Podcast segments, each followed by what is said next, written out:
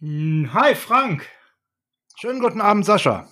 Du, äh, Frank, wie jede Woche treibt mich ja so eine Frage um, wie du weißt, ne? Na, hoffentlich. Na, hoffentlich. Ähm, diese Woche habe ich mal eine ganz andere Frage. Und zwar habe ich mir Gedanken gemacht. Ich weiß ja, wie sehr du dich auf die heutige Folge freust. Schon ganz ordentlich, ne? Wie Bolle, ja. Wie Bolle. Jetzt, jetzt habe ich, ich stelle jetzt einfach mal ein paar äh, Vermutungen, warum, und du sagst einfach mal, ob es das Richtige ist oder nicht. Okay. Freust du dich auf diese Folge heute, weil die italienischen Einschlag hat? Auch, ja. Auch, okay. Freust du dich auf diese Folge, weil jemand mit viel College-Expertise bei uns ist? Na, dramatisch. Okay. Freust du dich auf diese Folge, weil du die Formate von demjenigen schon länger verfolgst und sehr magst? Ich liebe diese Formate und das ist nicht untertrieben. Du liebst diese Formate und es ist nicht untertrieben. Ihr könnt da draußen ja noch mitraten, wenn ihr es nicht im Titel gelesen habt, wer es ist. Ähm,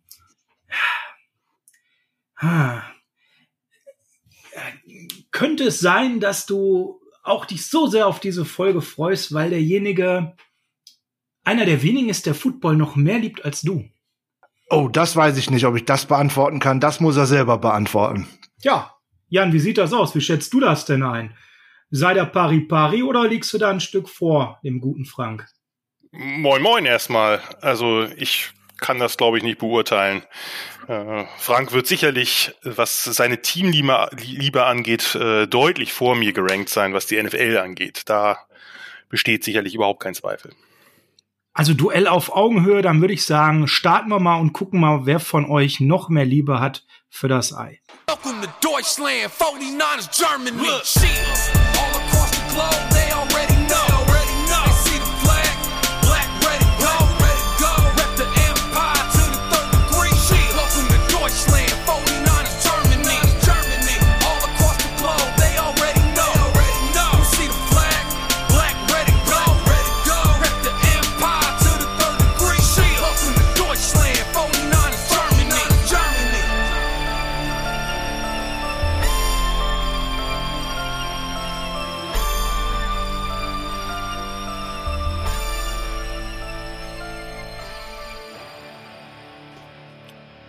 ist der 4.8.2020. Wir sind beim Niners Huddle, dem Podcast der 49ers Germany, dem familienfreundlichsten Fanclub der San Francisco 49ers im deutschsprachigen Raum. Mein Name ist wie jede Woche Sascha Lippe und an meiner Seite wie immer ist der Frank Höhle, schönen guten Morgen, schönen guten Tag, schönen guten Abend, je nachdem, wann ihr uns zuhört. Der Podcast von Fans für Fans. Ja, und ihr habt ja schon mal an der einen oder anderen Stelle gehört, wenn ich Quatsch, dann äh, klingt das auch schon mal nach Ruhrpott. Derjenige, der heute hier bei uns zu Gast ist, den begrüßen wir standesgemäß mit einem Moin Moin. Moin Moin, Jan. Moin Moin. Ich durfte ja gerade mich schon im Intro vorstellen, womit ich gar nicht gerechnet hatte. Wird hier sofort in jedes Format rein integriert. Ja, schön da zu sein. Wir hatten es schon lange geplant. Jetzt hat es endlich geklappt. Ja, Assen rein. Toll, dass du dir die Zeit genommen hast und ich weiß, der Frank freut sich da besonders, nicht wahr, Frank? Der Frank freut sich darauf wirklich wie Bolle. Er hat vorhin im Vorgespräch schon verraten, dass er sich auf keinen anderen Gast bis jetzt mehr gefreut hat als auf Jan. Ähm, Jan findet ihr alle unter Gianni Vanzetti auf Twitter und jeder, der College Football auch nur im entferntesten mag, sollte ihn unbedingt folgen, weil da gibt's einfach guten Content. Wer noch besseren Content lesen möchte, sollte mal beim Triple Option Blog vorbeischauen oder auch mal beim Sportradio 360 reinhören, nämlich bei den Sofa Quarterbacks. Da ist der Jan auch recht häufig zu Gast. Und da kann man immer ganz, ganz tolle Sachen hören. Aber jetzt schwärme ich so sehr, das hört sich so, so ein bisschen an wie Jugendliebe, in Anführungszeichen. So weit soll es jetzt bitte nicht gehen. Aber ich freue mich total. Aber Jan darf auch gerne noch selber was zu sich sagen. Ja, das ist mir jetzt gerade schon fast ein bisschen viel geworden. ich habe ja, gehofft, ich hab ja gehofft, dass, das, dass sich das so ein bisschen äh, durch die Vorplanung ein bisschen ebnet, aber es hat es nicht getan. Ja, äh, ich bin der Jan. Was kann ich über mich sagen? Du hast ja eigentlich das meiste schon gerade relativ komplett vorgestellt. Ich bin Football-Fan. Ich würde wirklich sagen Fanatiker, also Fan im eigentlichen Sinne, nicht so wie man es meistens sagt. Ja, seit so Anfang Mitte der 90er. Ich war mal Hardcore-Fan der Buffalo Bills, ich möchte es hier erwähnen. Bin oh. aber seit, bin aber seit mittlerweile, ja, aber seit über zehn Jahren bin ich jetzt endgültig teamlos. Das war ein langer Prozess, also teamlos in der NFL, muss ich sagen, nicht im College Football. Äh, aber ich bin in der NFL äh, kein Bills-Fan mehr, aber auch kein Fan eines anderen Teams. Von daher kann ich das Ganze relativ neutral, soweit man das kann, beurteilen. Oder zumindest versuchen zu beurteilen. Ja, äh, College Football hat irgendwann die NFL äh, überholt und das ist auch schon ein bisschen her. Von daher ist College Football ist grundsätzlich meine Sportart Nummer eins. Ich bin dazu ein sehr großer Draftnick, also ich schaue mir gerne stundenlang Tapes von noch so unwichtigen Spielern an. Das tue ich mittlerweile auch schon seit ja über 20 Jahren. Ich habe meine Analysen lange in so einem deutschsprachigen NFL-Forum gepostet.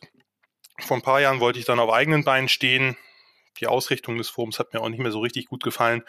Und daher gibt es eben verschiedene Möglichkeiten, mich zu lesen oder mit mir in Kontakt zu treten. Frank hat die schon genannt.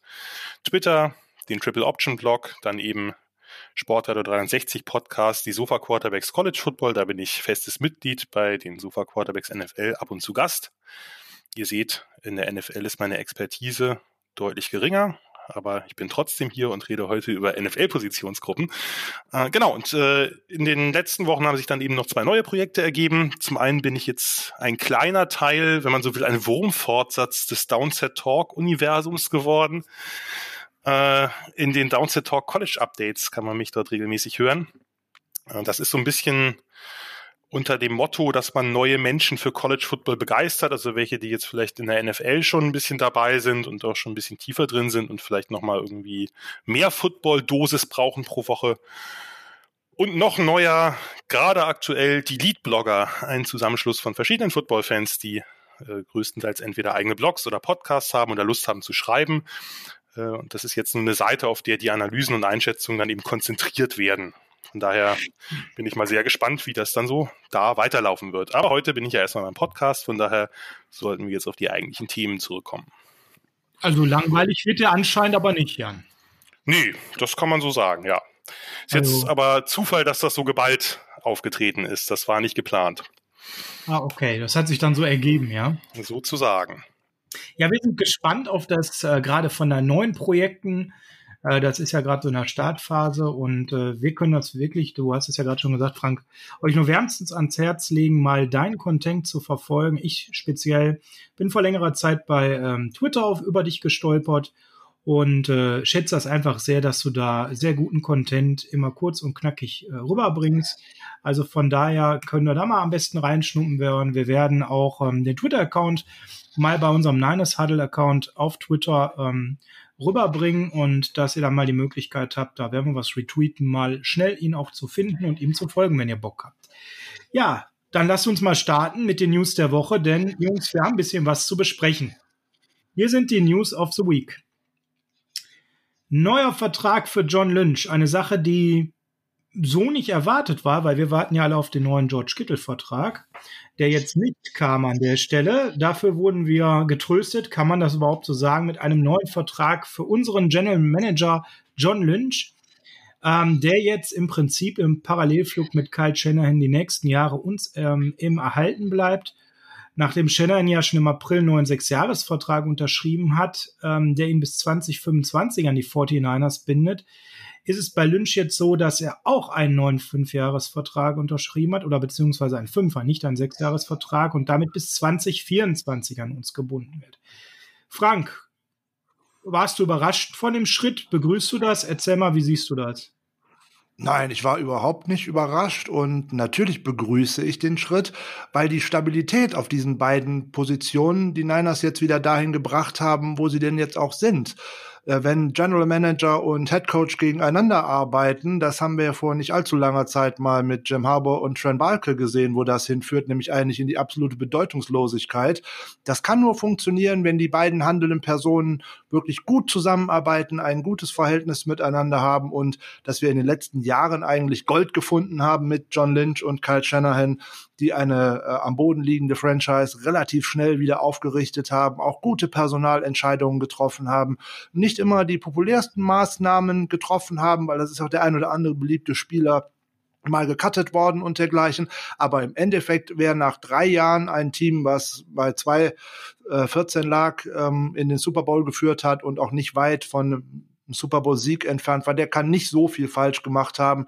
Sieht man ja auch an einer Auszeichnung, die Lynch am Ende der letzten Saison bekommen hat, nämlich äh, von den Pro Football Writers of America, also eine sehr ähm, eine Vereinigung von schreibenden Journalisten in den USA, die abstimmen. Da ist er zum Executive of the Year gewählt worden. Und das ist auch erst zum dritten Mal in der ganzen Geschichte äh, erstmal ein, äh, ein Mitglied der 49ers geworden. Also von daher John Lynch als Spieler schon, ihr Hitman 47, ein äh, ausgezeichneter Vertreter und äh, ein gefürchteter Hitter, aber ich glaube, der macht sich auch als General Manager und der hat einen guten Einfluss auf die ganze Franchise. Jan, wie schätzt du das denn ein? Kontinuität in der Führung eines äh, Football-Franchises mal so aus deinem Blick.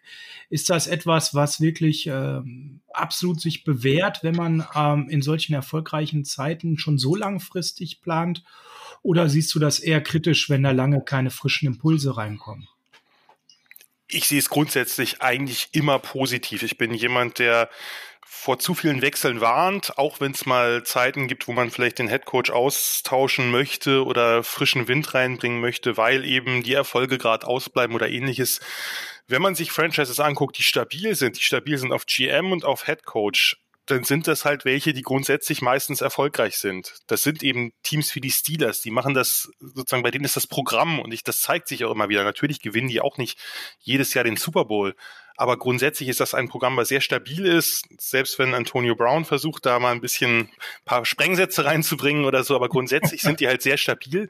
Oder eben auch, ich darf's, ich, heute werden wir mehrfach darauf kommen, aber äh, die Seahawks sind natürlich auch ein Team, was, was dazu gehört. Ich darf das natürlich hier jetzt nicht so deutlich highlighten, aber. Kann ich, kann ich alles negativ an den Seahawks sagen? Äh, nein, aber grundsätzlich, das sind jetzt zwei Beispiele aus der jüngeren Zeit, beziehungsweise den Steelers ja schon ein bisschen länger. Aber grundsätzlich halte ich das für sinnvoll. Man kann natürlich immer im Einzelfall drüber streiten, war es jetzt sinnvoll, dass die Cowboys so lange an Jason Garrett festgehalten haben oder ähnliches. Aber im Prinzip würde ich immer sagen, Stabilität geht vor neuen Experimenten, gerade, gerade im Football, weil letztlich ist es ja einfach so, man hat einen Kaderumbau, den man dann machen muss, weil eben ein neuer Headcoach ankommt, weil ein neuer DC ankommt mit einem neuen System. Gut, das gibt's natürlich auch öfter mal, äh, wenn der Headcoach jetzt seine Koordinatoren austauscht oder wenn die zu gut werden und dann abgeworben werden. Nur wenn man ein grundsätzliches System hat und das sich bewährt, sollte man meiner Meinung nach so lange wie möglich daran festhalten. Ich weiß, das sehen einige anders, aber ich habe die Erfahrung gemacht, oder ich sehe es am College Football ist es noch mehr so, weil natürlich auch die äh, sozusagen äh, da ist die die der Durchlauf der Spieler größer, aber natürlich hat man dann eben auch braucht man länger, um sich dann seine eigenen Spieler zu holen erstmal. Es macht keinen Sinn, alle drei Jahre irgendwen auszutauschen, nur weil eine Saison in die Binsen gegangen ist. Und ich fand es gut. Ich meine, auch bei den 49ers gab es ja schon ein paar Stimmen, vielleicht äh, jetzt nicht bei den bei den Hardcore-Fans, aber so in den Medien gab es ja auch schon ein paar Stimmen, die so ein bisschen an Shanahan rumgewackelt haben vor der letzten Saison. Äh, macht für mich überhaupt keinen Sinn. Kyle Shannon ist für mich einer der hellsten Köpfe im, im Football, der in der NFL momentan. Und äh, John Lynch, muss ich zugeben, war ich am Anfang skeptisch, äh, weil das so ein bisschen, zumindest für mich gefühlt, ich bin wie gesagt in der NFL nicht überall ganz tief drin, aber es kam für mich ein bisschen aus dem Nichts. Aber der hat sich absolut bewährt. Man kann natürlich immer über eine einzelne Draft oder einen einzelnen Pick streiten, nur das macht eben keinen Sinn, wenn man den, den, den GM daran misst, denn es wird immer auch wieder einen Spieler geben, dem man einen dicken Vertrag angeboten hat oder der eben äh, gepickt worden ist früh in der ersten oder zweiten Runde, der sich dann nicht auszahlt. Grundsätzlich bin ich aber sehr zufrieden oder wäre ich als 49ers-Fan sehr zufrieden mit der Aussicht, dass diese beiden äh, noch länger eben äh, das Ruder führen, wenn man so will. Kann man nur direkt zustimmen. John Lynch hat äh, ein wenig überrascht tatsächlich mit der Auswahl, hast du vollkommen recht, hat ja nach seiner aktiven Karriere erstmal schön als TV-Experte gearbeitet, hat sich aber auch da ein interessantes Netzwerk äh, erarbeitet, was er jetzt auch anscheinend nutzen kann und vor allem hat er auch sich mit einem guten Team umgeben und das sagt er ja auch immer, dass er eigentlich nur ein Teamplayer ist und er auch von den Leuten profitiert, die er um sich herum im Front Office versammelt hat. Von daher einfach top, dass man das jetzt so gemacht hat. Ähm, er hat auch erklärt, warum das jetzt nicht mit Shanahan sozusagen synchron gelaufen ist, sondern dass man wegen Ausbruch der Pandemie in den USA so Gespräche erstmal auf Eis gelegt hatte sozusagen. Und dann gesagt hatte, man bringt das alles sozusagen in trocknete Tücher, wenn man sich ohnehin zum Beginn des Training Camps wieder trifft. Und damit war alles okay. Fertig. Ja, alles okay, fertig können wir auch als wunderbare Überleitung nehmen für die nächste Meldung, denn Mosley hat endlich seinen Tender unterschrieben. Frank, das ist nur eine kleine Ranznotiz als oh. Exclusive Rights Free Agent, ganz kurz vorm Beginn des Training Camps. Ja, gut, war im Endeffekt die notwendige Voraussetzung, dass er am Training Camp teilnehmen kann. Hätte er es nach dem Start des Camps versuchen wollen, das zu unterschreiben, es wäre mhm. gar nicht mehr möglich gewesen. Genau, schwierig. Ne, nicht schwierig, weil es hätte Aussetzen für ihn bedeutet. Also ja. bekommt er jetzt für die Saison 220 garantierte 675.000 Dollar. Aber über Emmanuel Mosley brauchen wir ja hier gar nicht groß reden. Der wird ja nachher noch wahrscheinlich eine größere Rolle spielen. Da gehen wir von aus und wir gehen direkt mal weiter und schauen uns mal die PUP-List an, die Physically Unable to Perform List, die es leider zum Start des Camps eben geben muss für die Spieler, die aktuell eben nicht in der Lage sind, so zu performen. Da sind gleich fünf Spieler, die zum Start des Trainingscamps draufgegangen sind. Das ist zum einen unser D-Liner Ronald Blair, der dritte, dann der Wide Receiver Sean Poindexter. Für uns, Frank, war er eh ein Wackler, ne? muss man ganz klar sagen. Auf Center Weston Rich Burke, das ist eine Nachricht, Frank, äh, ja, da muss ich sagen, muss ich erstmal durchatmen. Wie findest du das? Er auch schon wieder auf POP sitzt? Äh, Im Zweifelsfalle kann man bei Richburg da, glaube ich, auch nochmal wieder durchatmen. Das war letztes Jahr zu Beginn des Camps auch so. Er ist im Laufe des Camps eingestiegen ähm, und der wird am ersten Spieltag aller Voraussicht nach auf dem Platz stehen. Da würde ich mir weniger Sorgen machen als jetzt bei Ronald Blair zum Beispiel, der sich ja von einem Kreuzbandriss erholt. Da könnte ich mir tatsächlich auch vorstellen, dass er äh, auf der Publist oder vielleicht sogar auf Injured Reserve in die Saison geht. Bei äh, Kentavia Street und Julian Taylor, die diese fünf Mann dann komplettieren, die auf der Publist sind, ähm, da kann man auch eigentlich davon ausgehen, die werden im Laufe des Camps jetzt einsteigen und können äh, zu Saisonbeginn auflaufen. Wie gesagt, bei Poindexter, er wird, glaube ich, für die Depth Chart ohnehin keinerlei Rolle spielen. Ja, genau. Und dann gehen wir weiter. Ähm, wir haben natürlich auch noch ein bisschen was anderes zu besprechen, denn es gibt ja auch noch die Non-Football äh, Injury List. Und da hat es ja DJ Reed und Debo Samuel eben drauf verschlagen, weil sie ja bei Aktivitäten jetzt, die vor den Camps begonnen haben, sich verletzt haben. Also keine Überraschung an der Stelle. Wir haben beide ähm, Verletzungen schon mal intensiver diskutiert. Vielleicht, Frank, für alle die, die da nicht so drin sind, die POP sagt ja eigentlich jedem etwas. Was ist denn genau die Non-Football Injury List? Ja, das ist im Endeffekt äh, eine zweite Liste neben der Physically Unable to Perform List, die der ganzen ähnelt, aber es spielt, es zielt auf einen unterschiedlichen Verletzungszeitpunkt ab. Äh, die Liste der Verletzungen außerhalb des Footballs die landen halt auf dieser Non-Football Injury List und vor allem, wenn es sich um Aktivitäten handelt, die außerhalb der, der Teamaktivitäten stattfinden. Jetzt könnte man sagen, dass sich sowohl Samuel als auch äh, Reed oder auch ähm, Richie James, der eigentlich auch mit auf dieser Liste stehen müsste, eben bei Football-Trainings verletzt haben, ja, gut, aber eben nicht bei Teamtrainings. Und alles, was außerhalb von Teamtrainings passiert, landet eben auf der NFI-List. Da gibt's noch ein paar weitere schöne Regeln, aber die sind eigentlich nicht so dramatisch wichtig. Man kann eigentlich das sich genauso merken, alles, was außerhalb von Teamaktivitäten passiert, landet auf der Non-Football-Injury-List. Ja, so kann man es ganz kurz und knackig sagen. Ganz kurz noch von der Verletzungsfront. Es gibt ja auch gute Nachrichten. Ja, ja. Gott sei Dank. Weil da auf der, man erwartet ja auf die, gerade auf diesen beiden Listen, auf der Pub oder auf der NFI-Liste, hätte man ganz andere Namen erwartet. Und Jason freuen wir uns? so, wir, genau, wir freuen uns, dass Jason Verrett nicht draufsteht. Wir freuen uns aber genauso, dass Jarek McKinnon nicht draufsteht und auch Jalen Hurt nicht. Ja, genau. Trent Taylor nicht, Sean Coleman nicht und auch Tim Harris nicht. Und ja, auch DJ Jones schon nicht. kleiner, aber ich finde granatenstark, dass Jerry McKinnon nicht drauf ist, Jalen Hurt, Trent Taylor, das sind tolle Neuigkeiten. Ja, auf jeden Fall. Da muss man natürlich warten, wie läuft das tatsächlich während der ersten Trainingseinheiten ab. Die dürfen ja jetzt sozusagen ab heute, wenn mich nicht alles täuscht, ab heute Nacht dürfen sie äh, stattfinden. Zumindest, dass man ähm, Strengths and Conditioning Einheiten abhalten darf ab einer Stunde ja. und danach darf man noch wenigstens mal den ein oder anderen Walkthroughs schon mal machen, zumindest wenn die Spieler weiterhin bei Corona-Tests negativ bleiben. Ja. Ja, dann kommen wir mal zu den Cuts. Das ist natürlich ein Thema, was jetzt die letzten Tage dominiert hat, denn wir mussten ja auf unter 80 gehen und Frank, da gab es viele Dinge, die wir so vorhergesagt haben, ohne dass wir uns jetzt hier selber rühmen wollen. Ähm, Überraschungen würde ich jetzt sagen, nein. Wir gehen mal eben kurz die Namen durch. Ganz kurz immer ein Kommentar von uns und dann gehen wir weiter. Gecuttet wurden Cornerback Jermaine äh, Kelly. Boah, das war uns klar, ne? Ja, der wäre in der heutigen Folge auch nicht wirklich lange vorgekommen. nee, der wäre am Ende einer der Rausschmeißer gewesen. Linebacker Joey Alfieri war uns eigentlich auch klar. Ja, gleiches Prinzip. O-Liner Ray Smith haben wir letzte Woche in einer Folge gehabt. Das war einer dieser Rausschmeißer, die im Nebensatz waren. Das sagt eigentlich ja. alles darüber aus, ne? Er hat letzte Woche ein Wort verdient gehabt. Nein. Nö. Möchtest du etwas zu Ray Smith sagen? Nein. Okay, weiter. Quarterback und jetzt, jetzt kommt der Punkt. Ja. Jetzt tut es einen Moment weh, aber der Frank kann mich jetzt gleich beruhigen. Brock Rutter. Ja, warum soll das wehtun? Ähm, er, der musste jetzt einfach runter, der kommt aus der Division 3, der hatte keinerlei Chance auf irgendein Roster und tschüss. Practice Squad. Ja, wenn überhaupt. Ja, aber Practice du hast Hoffnung, komm, lass mir die Hoffnung. Ich habe ja, ins Herz passieren. geschlossen, er geht gern zu McDonalds. Ja. D-Liner, Alex Barrett.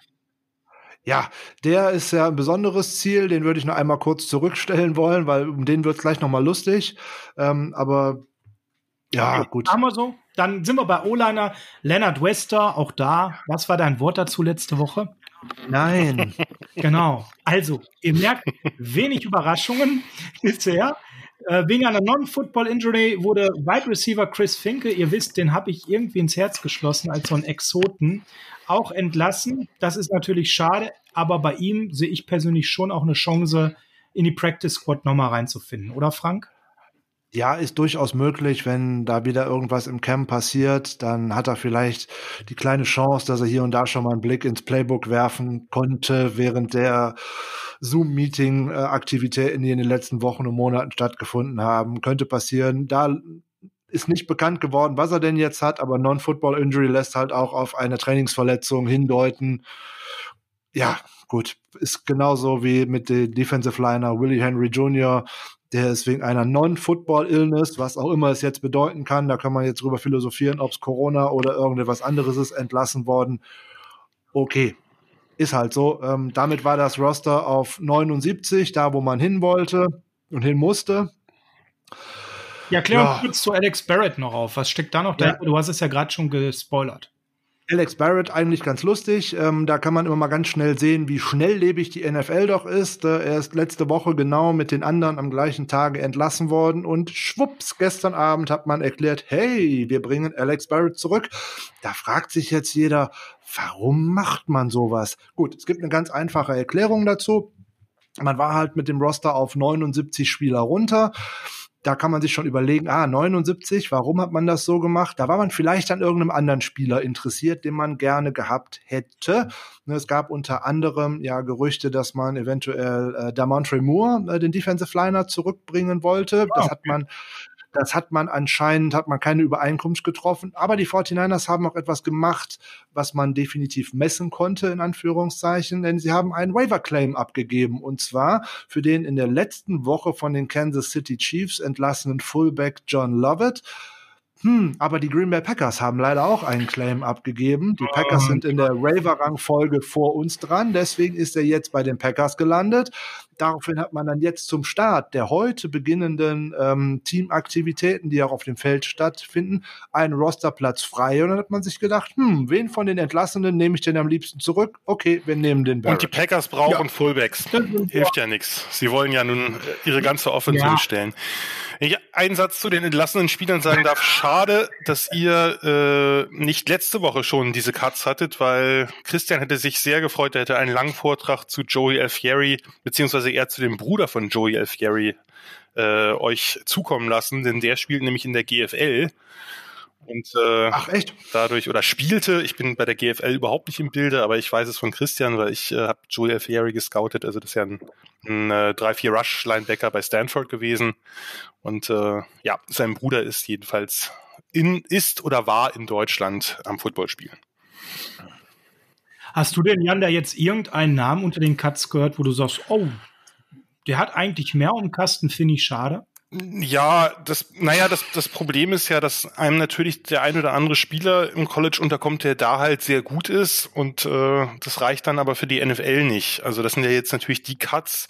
Chris Finke ist natürlich jemand Slot oder der wäre jetzt ein Slot Receiver, hat bei bei Notre Dame auch auch außen gespielt, aber das wäre jetzt so ein Kandidat gewesen, wo man dachte, okay, der kommt zumindest ein bisschen näher an die Final Cuts ran. Ja, weil die, das, das Problem ja, das ist natürlich auch, jetzt ja. auch bei der Frage Practice Squad, dass die Spieler, die jetzt entlassen werden, da schon eine relativ geringe Chance drauf haben, weil letztlich kommen ja die großen Entlassungswellen dann erst später, wenn man dann eben diese, wie viel sind es dann jetzt, 27 Spieler dann noch entlassen muss und normalerweise setzt sich die Practice Squad in der Regel ja aus denen zusammen. Ist dieses Jahr alles ein bisschen anders, weil es natürlich auch äh, die Preseason nicht in gewohnter Form gibt und so weiter, aber äh, das ist schon ja, die Chancen stehen schon nicht so gut für jemanden, der jetzt schon raus ist. Ja, wirklich. Bei, bei Chris Hinke, glaube ich, ist es eben auch diese Verletzung, sonst hätte er sich sicherlich länger gehalten. Das sehe ich ähnlich wie du. Ja, machen wir weiter. Wir haben noch was zu Jeff Wilson. Denn es gibt ja auch noch diese Reserve Covid-19-Liste und auf der ist Jeff Wilson gelandet, was nicht heißt, dass er an Covid-19 erkrankt ist. Es reicht schon, dass er im engeren Kontakt mit einer Person war, die eben an Covid oder Corona, eben besser gesagt, erkrankt ist. Das bedeutet, dass er jetzt erstmal auf dieser Liste ist, ähm, damit er eben, ja, keiner weiteren Risiken gesundheitlich für sich bei den Sportaktivitäten, aber natürlich auch fürs Team darstellt. Ja, also eine reine Vorsichtsmaßnahme. Ähm, Frank, erklär uns doch mal ganz kurz so eine Abgrenzung zum Beispiel zu so einer Injured Reserve. Wie funktioniert das jetzt mit dieser Covid-19-Liste? Ja, das ist mal ganz einfach eigentlich. Die NFL hat sich da ein schönes äh, Tool einfallen lassen. Der Spieler kommt im Endeffekt vom aktiven Roster runter, muss dann äh, mindestens zwei ähm, negative Tests anschließend bestehen und kann dann anschließend eigentlich auch direkt wieder aktiviert werden. Der Unterschied zur eigentlichen Injured Reserve wäre ja, ist der Spieler da einmal drauf, dann bleibt er da auch mindestens acht Wochen.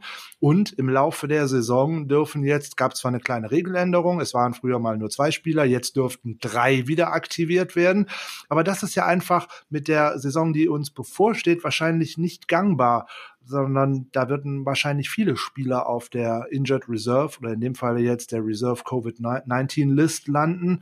Ähm, wahrscheinlich eine viel größere Anzahl, die man auch dann wieder zurückbringen möchte. Und damit hat die NFL einfach ein Tool geschaffen, was den Teams jetzt einfach eine, mehrere, eine größere Flexibilität gibt. Ja, das war es schon. Kommen wir zu einem ganz äh, traurigen Thema, in dem in dem Sinne ja. auch, dass ich äh, ja ein Trikot, was ich besitze, das ist tatsächlich so, was mich Unsummen damals gekostet hat, äh, ja, wegschmeißen kann. Denn äh, das ist dann so, wenn manchmal Idole und Stars ein anderes Gesicht zeigen, in dem Fall von Dana Stubblefield, einem Spieler, der als Defensive Tackle damals bei den 49ers unter anderem Super Bowl Champion war und eine ganz prägende Zeit bei unserem Club hatte. Und er ist jetzt tatsächlich schuldig gesprochen worden in einem neunmonatigen Prozess. Ähm, ja, einen, eine Vergewaltigung begangen zu haben, für die er jetzt 15 Jahre oder sogar bis lebenslänglich ins äh, Gefängnis kommt. Frank, was hast du, wenn du an den Spieler denkst, noch so da im Hinterkopf und wie war das für dich, diese Nachricht zu hören? Wenn ich an den Spieler Dana Stubblefield denke, fällt mir da gerade die tolle Defensive Line ein, die die 49ers ja. zu dieser Zeit hat, nämlich mit Dana mhm. Stubblefield und mit meinem absoluten Lieblingsspieler aus dieser Zeit, Bryant Young, an seiner Seite, so nebenbei. Ja, ja, ja. Ähm, ja, da kann man leider immer nur wieder sagen, da muss man einfach den Sportler vom Menschen trennen. Und der Mensch hat sich jetzt durch diverse Verfehlungen nach seiner Karriere ähm, als pff, hier und da nicht wirklich lernwillig ähm, gezeigt. Und dann muss man halt auch damit leben, dass wenn man ähm, in eine solche Tat begeht, dass einem auch seine mögliche Popularität einfach nicht davon abhält, ähm, eventuell ins Gefängnis zu müssen oder wahrscheinlich jetzt ins Gefängnis zu müssen. Ähm, dann ist das jetzt leider so. Und äh, ja, da kann man jetzt auf die äh, Karrieredaten von ihm schauen dass er, keine Ahnung, er war mal First Team All-Pro, er hat mit den 49ers den Super Bowl gewonnen gegen die Chargers 49, 26, er war zweimal im Second Team All-Pro. Er ist äh, Defensive Rookie of the Year geworden und 1997 sogar Defensive Player of the Year. Äh, Riesenkarriere mit 434 Tackles und 53,5 Sacks in der Regular Season. Aber was ist dann wert, wenn man äh, zu einem gewaltsamen Übergriff bei einer anderen Person, ähm, wenn es dann anscheinend nötig hat. Also tut mir leid, habe ich keinerlei Verständnis für, sperrt ihn weg und zur Not schmeißt den Schlüssel weg. Punkt. Ja, damit ist, glaube ich, alles gesagt dazu. Schade. Wenn ich auch noch, wenn ich auch noch einen Satz zu den beiden sagen darf, das war halt einfach eine Monster Interior D-Line. Also die hat mich auch absolut begeistert. Und denn die hatten ja, die, die 49ers 94 ist ja ein, ist meiner Meinung nach ein unterschätztes Team, was selten genannt wird bei den, bei den größten Teams äh, der NFL-Geschichte. Es war aber eins der größten Teams mit diesem völlig aufdrehenden Steve Young und eben man hatte zu der Zeit ja keinen richtigen Pass Rush über außen, aber die beiden, die beiden in der Mitte und es musste ja einer auch immer One-Technik, also den, den äh, Defensive Tackle spielen, der eben quasi äh, zwischen Center und Guard spielt, wo man eben nicht so die Chance hat auf viel Pass Rush, aber die beiden haben halt das derart abgerissen, waren ja beide noch junge Spieler zu der Zeit, die Karriere ging ja eigentlich erst los äh, wirklich, wirklich grandios, aber äh, das ist natürlich sehr deutlich zu trennen. Also Stubblefield äh, muss von mir aus auch, äh, das ist ja jetzt auch nicht sein erster Vorfall gewesen. Äh, das ist äh, jemand, der offensichtlich schwerwiegende Probleme hat und äh, ja, der sitzt jetzt erstmal sehr zurecht ab und darf das auch gerne noch einen Moment tun. Er musste schon mal zugeben, dass er ähm, Bundesbeamte belogen hat. Das ist in den USA auch tatsächlich eine äh, eine schwerere, schwerwiegendere Straftat. Ähm, da ging es damals um eine Ermittlung, um einen leistungssteigernden, um einen leistungssteigernden Drogenring für Profisportler. Da wollte er nichts sagen. Äh, Im Zusammenhang mit diesen Ermittlungen wurde er zu einer Bewährungsstrafe verurteilt. Im 2010 saß er schon mal für 90 Tage im Gefängnis nachdem er sich mal schuldig bekannt hat, die Post seiner ehemaligen Freundin gestohlen zu haben und, und, und. Und auch das ist ein Bundesvergehen in den USA. Also der hat da schon hier und da ein bisschen was auf sich zukommen lassen. Und ähm, ja, so traurig das halt dann ist, ähm, jetzt wird das Ganze für ein Strafmaß für das weitere, ähm, für ein weiteres Geschworenengericht gehen und ähm, im Staate Kalifornien sind das keine guten Aussichten für Dana Stubblefield. Absolut gerechtfertigt und ich denke, dazu ist jetzt zu diesem sehr traurigen Thema auch alles gesagt. Wenden wir uns mal den schöneren Themen zu. Wir sind heute hier zusammen in unserem Hauptthema, um über die Secondary zu sprechen. Und Jan, bevor wir das jetzt machen und uns mal wirklich in die Position reinbegeben, wer wo in der Dev Sharp unterwegs ist, wäre schön, wenn du mal so ein paar einleitende Worte findest, so Grundlegendes zu Secondary. Warum ist die so wichtig? Was macht diese Position aus? Ja, warum sie so wichtig ist, liegt ja eigentlich auf der Hand. Passspiel wird immer wichtiger. Insofern werden natürlich auch Passverteidiger immer wichtiger. Also wenn man sich das anguckt in den letzten, sagen wir mal, oder wenn man das so jahrzehntemäßig splittet, denn die 2010er Jahre und natürlich jetzt auch die beginnenden 20er, die stehen halt ganz klar äh, im Zeichen von Passfeuerwerk. Äh, dass man, das hat natürlich verschiedene Gründe, das hat schematische Gründe, das hat aber auch natürlich Gründe, äh, dass die ein oder andere Regeländerung vorgenommen worden ist, äh, was die Illegal Contact Strafe für DBs angeht, ist glaube ich 2004 gewesen. Und natürlich auch, dass die Quarterbacks mittlerweile, ja, sagen wir mal, gerade noch angepustet werden dürfen. Alles andere ist schon faul. Und das hilft natürlich auch, wenn man gemütlich in der Pocket stehen kann und eben nicht überall Ghost sieht, es sei denn, man ist Sam Darnold. Aber ähm, Grundsätzlich, ja, es ist natürlich, also ich, ich möchte auch gar nicht so sehr äh, auf, auf ihn da eindreschen, ist ein anderes Thema, aber äh, das hat das ist natürlich trotzdem der Fall, wenn deine O-Line nicht hält, dann wirst du irgendwann, dann kriegst du irgendwann die Happy Feet, dann siehst du überall eben Pass Rush, wo keiner ist. Unabhängig davon ist es einfach so, es sind sehr, sehr schwierige Zeiten für Defensive Backs. Denn man darf eben nicht mehr viel Pass Interferences werden schneller gecallt. Wie gesagt, das Illegal Contact wurde verschärft. Ähm, und daher ist es umso wichtiger eben hier sowohl schematisch als auch eben natürlich vom, vom Personal einfach geeignete Spieler und äh, auch für die Spieler ein geeignetes System zu finden. Und da gibt's ja eben sehr viele verschiedene Möglichkeiten. Und mittlerweile ist es einfach so, ich äh, hätte nie selber DB spielen können, weil ich halt sehr langsam bin und überhaupt nicht explosiv, aber es ist halt einfach für mich momentan die spannendste Position. Und von daher beschäftige ich mich am liebsten neben Running Backs darf man heute ja nicht mehr so laut sagen. Äh, neben Running Backs beschäftige ich mich in der Tat am liebsten mit DBs, also mit Cornerbacks und äh, in, in zweiter Linie dann eben auch Safeties. Oh du, wir haben demnächst auch eine Running Back Folge und einen ausgewiesenen Running Back Spezialisten zu Gast. Da wollen wir jetzt noch nicht spoilern. Wer ich kann mir, ich kann mir denken, wer es ist. Ich kann nur so viel sagen. Der ist auch im Flag Football ein sehr erfolgreicher Running Back gewesen, bevor genau. er umgezogen ist vom Norden in den Süden Deutschlands. Aber es wird noch nicht Und, und einer der wenigen, ich werde den Namen ja nicht nennen jetzt, aber einer der wenigen, der mit mir die Running Back Fahne hochhält. Denn mhm. running, running Game still matters. So. Ja, absolut.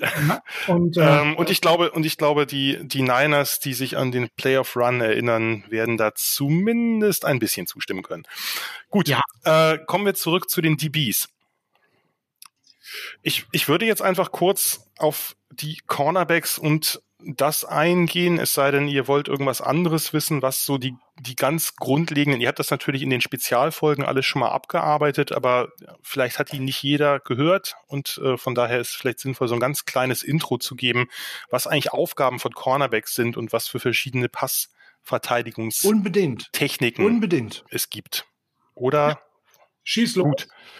Genau, Gut. und ansonsten in ganz mal die Spotlight-Folgen der letzten Wochen, denn wir haben quasi in den Spotlights ja für heute, vor, heute vorgearbeitet, weil wir da ganz viel eben schon aufgerollt haben und jetzt bekommt ihr das von Jan nochmal komprimiert. In, in ganz kurz. Also die, die Spotlight-Folgen werden sicherlich da sehr viel mehr in die Tiefe gehen. Äh, aber in ganz kurz hat man, wir bleiben jetzt mal bei den Outside-Cornerbacks, also den Cornerbacks, die eben auf den beiden Seiten in der Regel außen stehen. Äh, wenn, wenn die jetzt nicht nach innen gezogen werden. Aber lassen wir jetzt mal alles, alle Spezialmomente äh, weg und gucken uns das ganz basic an.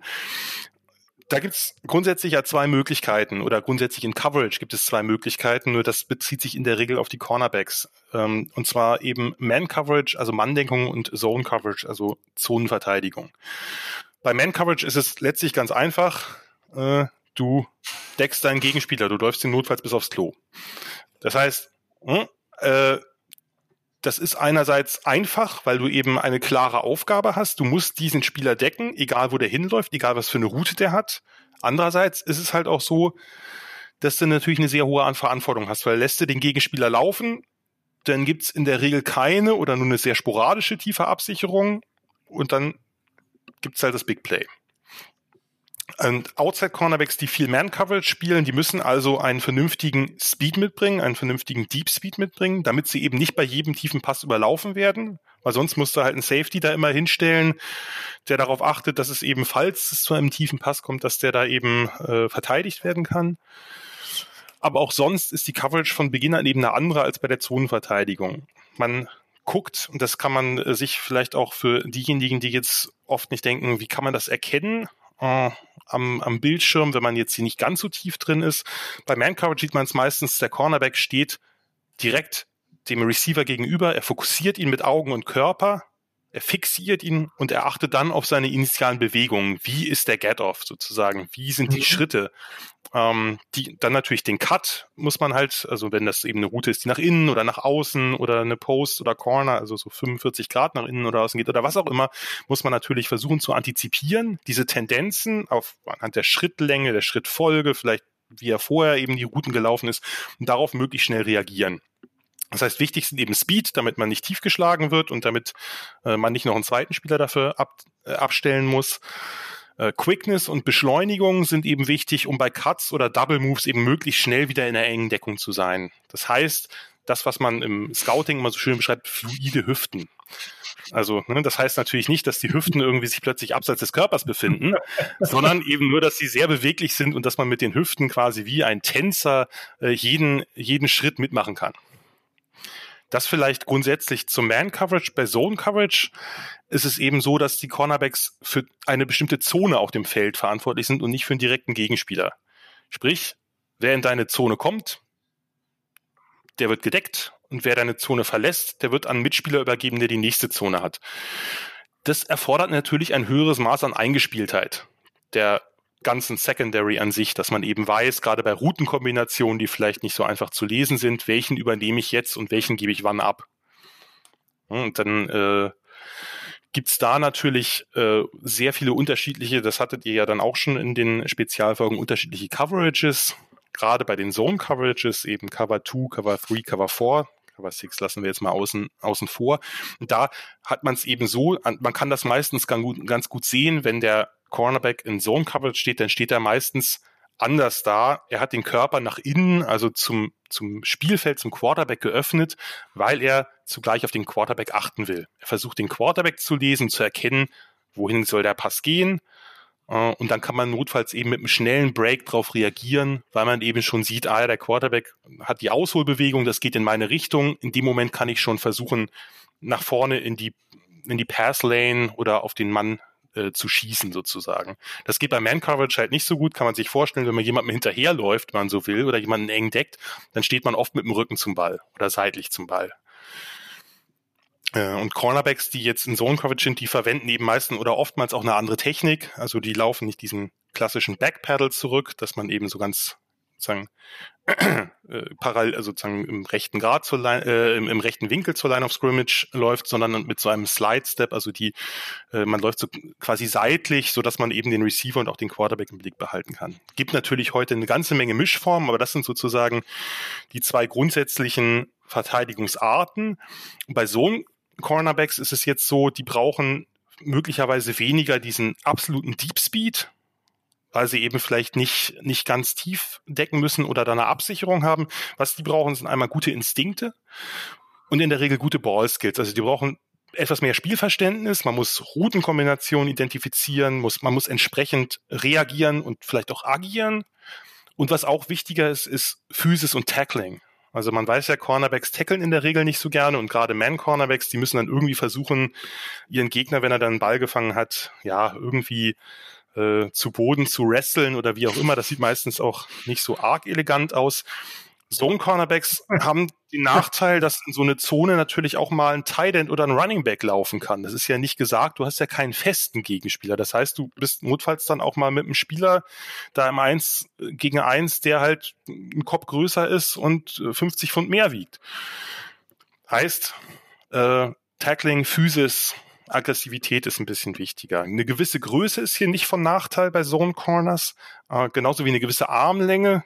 Äh, alle Jokes über die Seahawks Corners lassen wir jetzt mal weg, äh, weil du eben natürlich, komm, kommen wir später noch zu, weil du natürlich eben, vielleicht wenn du gerade nicht so schnell bist, kannst du damit natürlich eine kleine Separation äh, notfalls eben ausgleichen, dass du ein bisschen länger bist, dass du irgendwie so eine Tentakelarme hast, äh, das hilft dann oftmals schon. Und natürlich kannst du eben bei Zones eben auch die ein oder andere Passing Lane so äh, da reinbreaken und vielleicht noch irgendwie einen Finger an den Ball kriegen. Und dann haben wir natürlich, um das Ganze abzuschließen, eben zwei grundsätzliche Aufstellungsmöglichkeiten. Die gibt's natürlich beide in Man und in Zone Coverage.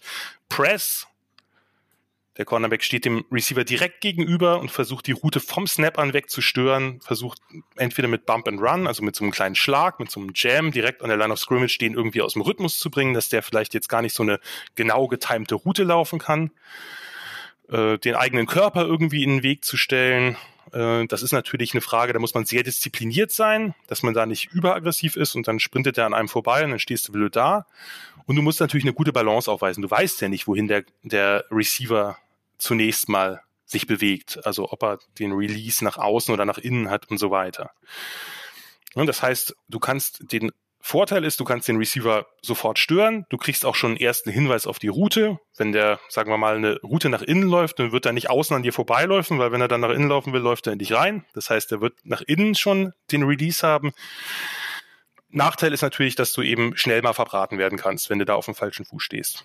Off ist die andere Möglichkeit. Da stehst du halt ein paar Yards hinter der Line of Scrimmage und kannst quasi erstmal abwarten. Was macht der Receiver?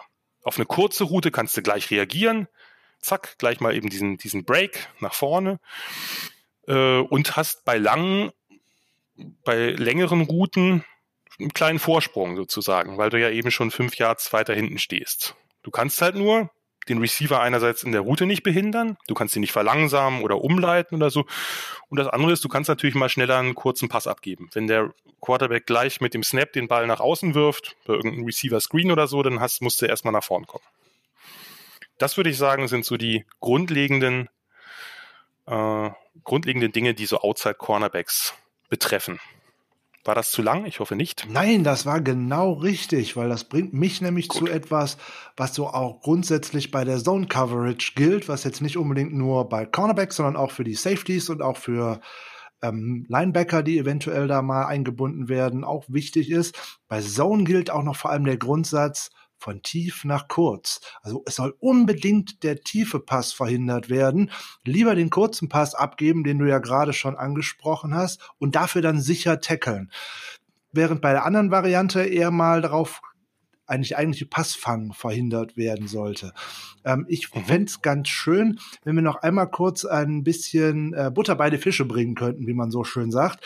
Ähm, viele Hörer von uns finden das mal ganz toll, wenn man das Ganze mal mit Namen verknüpfen kann. Es müssen jetzt nicht zwangsweise 49er-Spieler sein, sondern was wäre für dich zum Beispiel so aus den letzten 10, 15 Jahren vielleicht mal so ein prototypischer Outside Cornerback, der total gut in Man Coverage ist, einer, der eher ein Zonenverteidiger ist und dann einer, der immer mehr bei Press mehr dabei ist und einer, der vielleicht so mehr bei Off Coverage zu finden ist, damit man das so bildlich einfangen könnte. Also, wenn wir jetzt bei den aktuellen Spielern bleiben, würde ich sagen, ich, das gibt ja, es gibt Corners, die natürlich beides können. Äh, das, das ist ganz klar. Äh, es äh, gibt aber welche, die eben sehr stark, bei denen das sehr stark un unterschieden ist. Äh, Marcus Peters ist zum Beispiel jemand, jetzt bei den, bei den Ravens, der halt ein, ein, ein sehr guter Man-Corner ist und mit Zone-Konzepten immer so ein bisschen seine Probleme hatte. Gerüchteweise liegt es auch daran, dass er jetzt nicht der allerpfiffigste ist. Lassen wir mal weg. Nein. Äh, wollen wir Hat jetzt, schon mal gehört. Ja wollen, wollen, wollen, nein, hat damit sicherlich nichts zu tun, aber den konnte ich mir jetzt. Äh, hat aber auch sein Coach mal gesagt. Äh, ja. das, ähm, bei, bei Sohn, äh, ja, also wenn ich einen Cornerback äh, nennen würde, der eben der prototypische Zone, moderne Zone-Cornerback ist, dann kommt man in den letzten zehn Jahren an Richard Sherman einfach nicht vorbei. Das ist einfach so. Äh, und also gerade was eben, da kommen wir dann ja vielleicht gleich nochmal ein bisschen genauer drauf, gerade was eben diese sogenannte Seahawks Defense, die natürlich viele andere Teams adaptiert haben, also die, die, die Cover 3 Press äh, in, in ihren verschiedenen Varianten, da ist Sherman schon derjenige, der einfach Maßstäbe gesetzt hat für diese, für diesen neuen, äh, diese, diese neue, neue Zone Coverage. Das, das würde ich, ähm, das würde ich schon sagen. Ähm, wenn man jetzt einen Spieler, der so ein bisschen diese, sozusagen die klassischeren Zones wie Cover 2 gespielt hat, das ist einfach ja was, was nicht mehr so häufig ähm, momentan äh, gespielt wird. Äh, die Colts spielen das noch mit, mit Matt Eberflus ähm, als, als DC, der, der hat da, der hat viele dieser Dinger wieder implementiert, aber ansonsten wäre jemand wie Rondy Barber mhm. halt der klassische Zone Corner, wie sagen. Was wäre denn zum Beispiel die treffende Beschreibung für einen der vielleicht besten Corner der letzten Jahre, so Daryl Reeves zum Beispiel? Daryl Reeves ist jemand, der würde ich sagen, der hätte, also äh, der ist der beste Man-to-Man-Corner gewesen zu der Zeit und hat das auch meistens gespielt, aber der hätte auch in Zone überragen können. Das ist einfach jemand, der, der ist, der ist so gut gewesen. Und äh, Reeves ist ja äh, sozusagen stellt sich ja sehr darauf auch eben, dass er eben ein Man-to-Man-Corner war, dass er eben seinen Gegenspieler über den ganzen Platz verfolgt hat. Zum Beispiel in diesem Beef, den er mit äh, mit Richard Sherman hatte. Und dass er sagt, na ja, das ist, das ist halt ein altes Problem, dass, dass viele Man-Corners sagen, zum Beispiel ein junger Man-Corner wäre jetzt jemand wie Denzel Ward äh, das ist äh, jemand, der ist ganz, ganz klar Stärken im Man-to-Man. Und der wird in Zone nicht so äh, aufblühen. Und das ist, geht, das geht dem einen oder anderen Ohio State Cornerback so. Dem einen mehr, dem anderen weniger. Aber äh, das sind, sind tendenziell eher Man-to-Man-Corner. Ja. Also, Mark, äh, äh, also Lattimore gehört dazu äh, oder, äh, oder Gary Connolly, der jetzt nicht so eine gute Karriere hatte, aber äh, oder bisher noch nicht hatte. Also das sind halt so typische, typische Man-Corner. Und äh, Reeves hat ja immer gesagt, na ja, das ist halt Feigheit. Man, man deckt ja den Spieler gar nicht, äh, gar nicht die ganze Zeit, sondern man hat eben nur seine Zone und gibt ihn dann schön wieder ab. Das ist meiner Meinung nach ein bisschen verkürzt. Aber das hängt so ein Cornern seit jeher nach. Also in den, in den mhm. der Cover-2 Hochzeit oder auch gerade der Temperatur Hochzeit hieß es dann immer, haben sich Receiver immer drüber beschwert, ha, da steht ja ein Safety hinten, der das Ganze noch überwacht. Das ist ja, das ist ja im Grunde genommen zwei gegen eins. Stimmt natürlich nicht, weil es sind elf gegen elf, aber mhm. äh, das wird man gerade Man, Man Corner, die da sehr gut sind, die werden immer ein bisschen verächtlich auf die Zone Corners gucken. Gut, Ich sag mal vielen, vielen Dank für diesen Ausflug. Und wir sind ja heute hier uns auch, äh, um ein bisschen die Cornerbacks und das Licht zu nehmen der 49ers. Die Position Preview heute, dazu haben wir dich ja eingeladen mit deiner Fachexpertise und wir können ja direkt mit dem Namen starten, den du gerade schon genannt hast. Bei Cornerback fällt allen da draußen natürlich als aller allererstes der Mann ein, der auch bei Pro Football Focus als Top Cornerback gerankt war, Richard Sherman. Der wunderbar zurückgekommen ist von seiner schweren Verletzung, der eine tolle Saison gespielt hat und bei ihm stellt sich ja eigentlich nur eine Frage. Wie viel hat der denn noch im Tank? Kann er das jetzt nächste Saison eins zu eins nochmal so wiederholen? Jan, wie schätzt du ein, wenn man seinen Saisonverlauf sich anschaut, ähm, seine doch meistens sehr stabilen Leistungen, die er sehr konstant abrufen konnte? Wird er so eine Saison eins zu eins wieder abrufen können oder glaubst du, dass so langsam altersbedingt da auch eine Regression zu erwarten ist? Jetzt ist vielleicht der richtige Zeitpunkt, um einen ganz kurzen Disclaimer einzuschieben, da wir jetzt über die 49ers reden.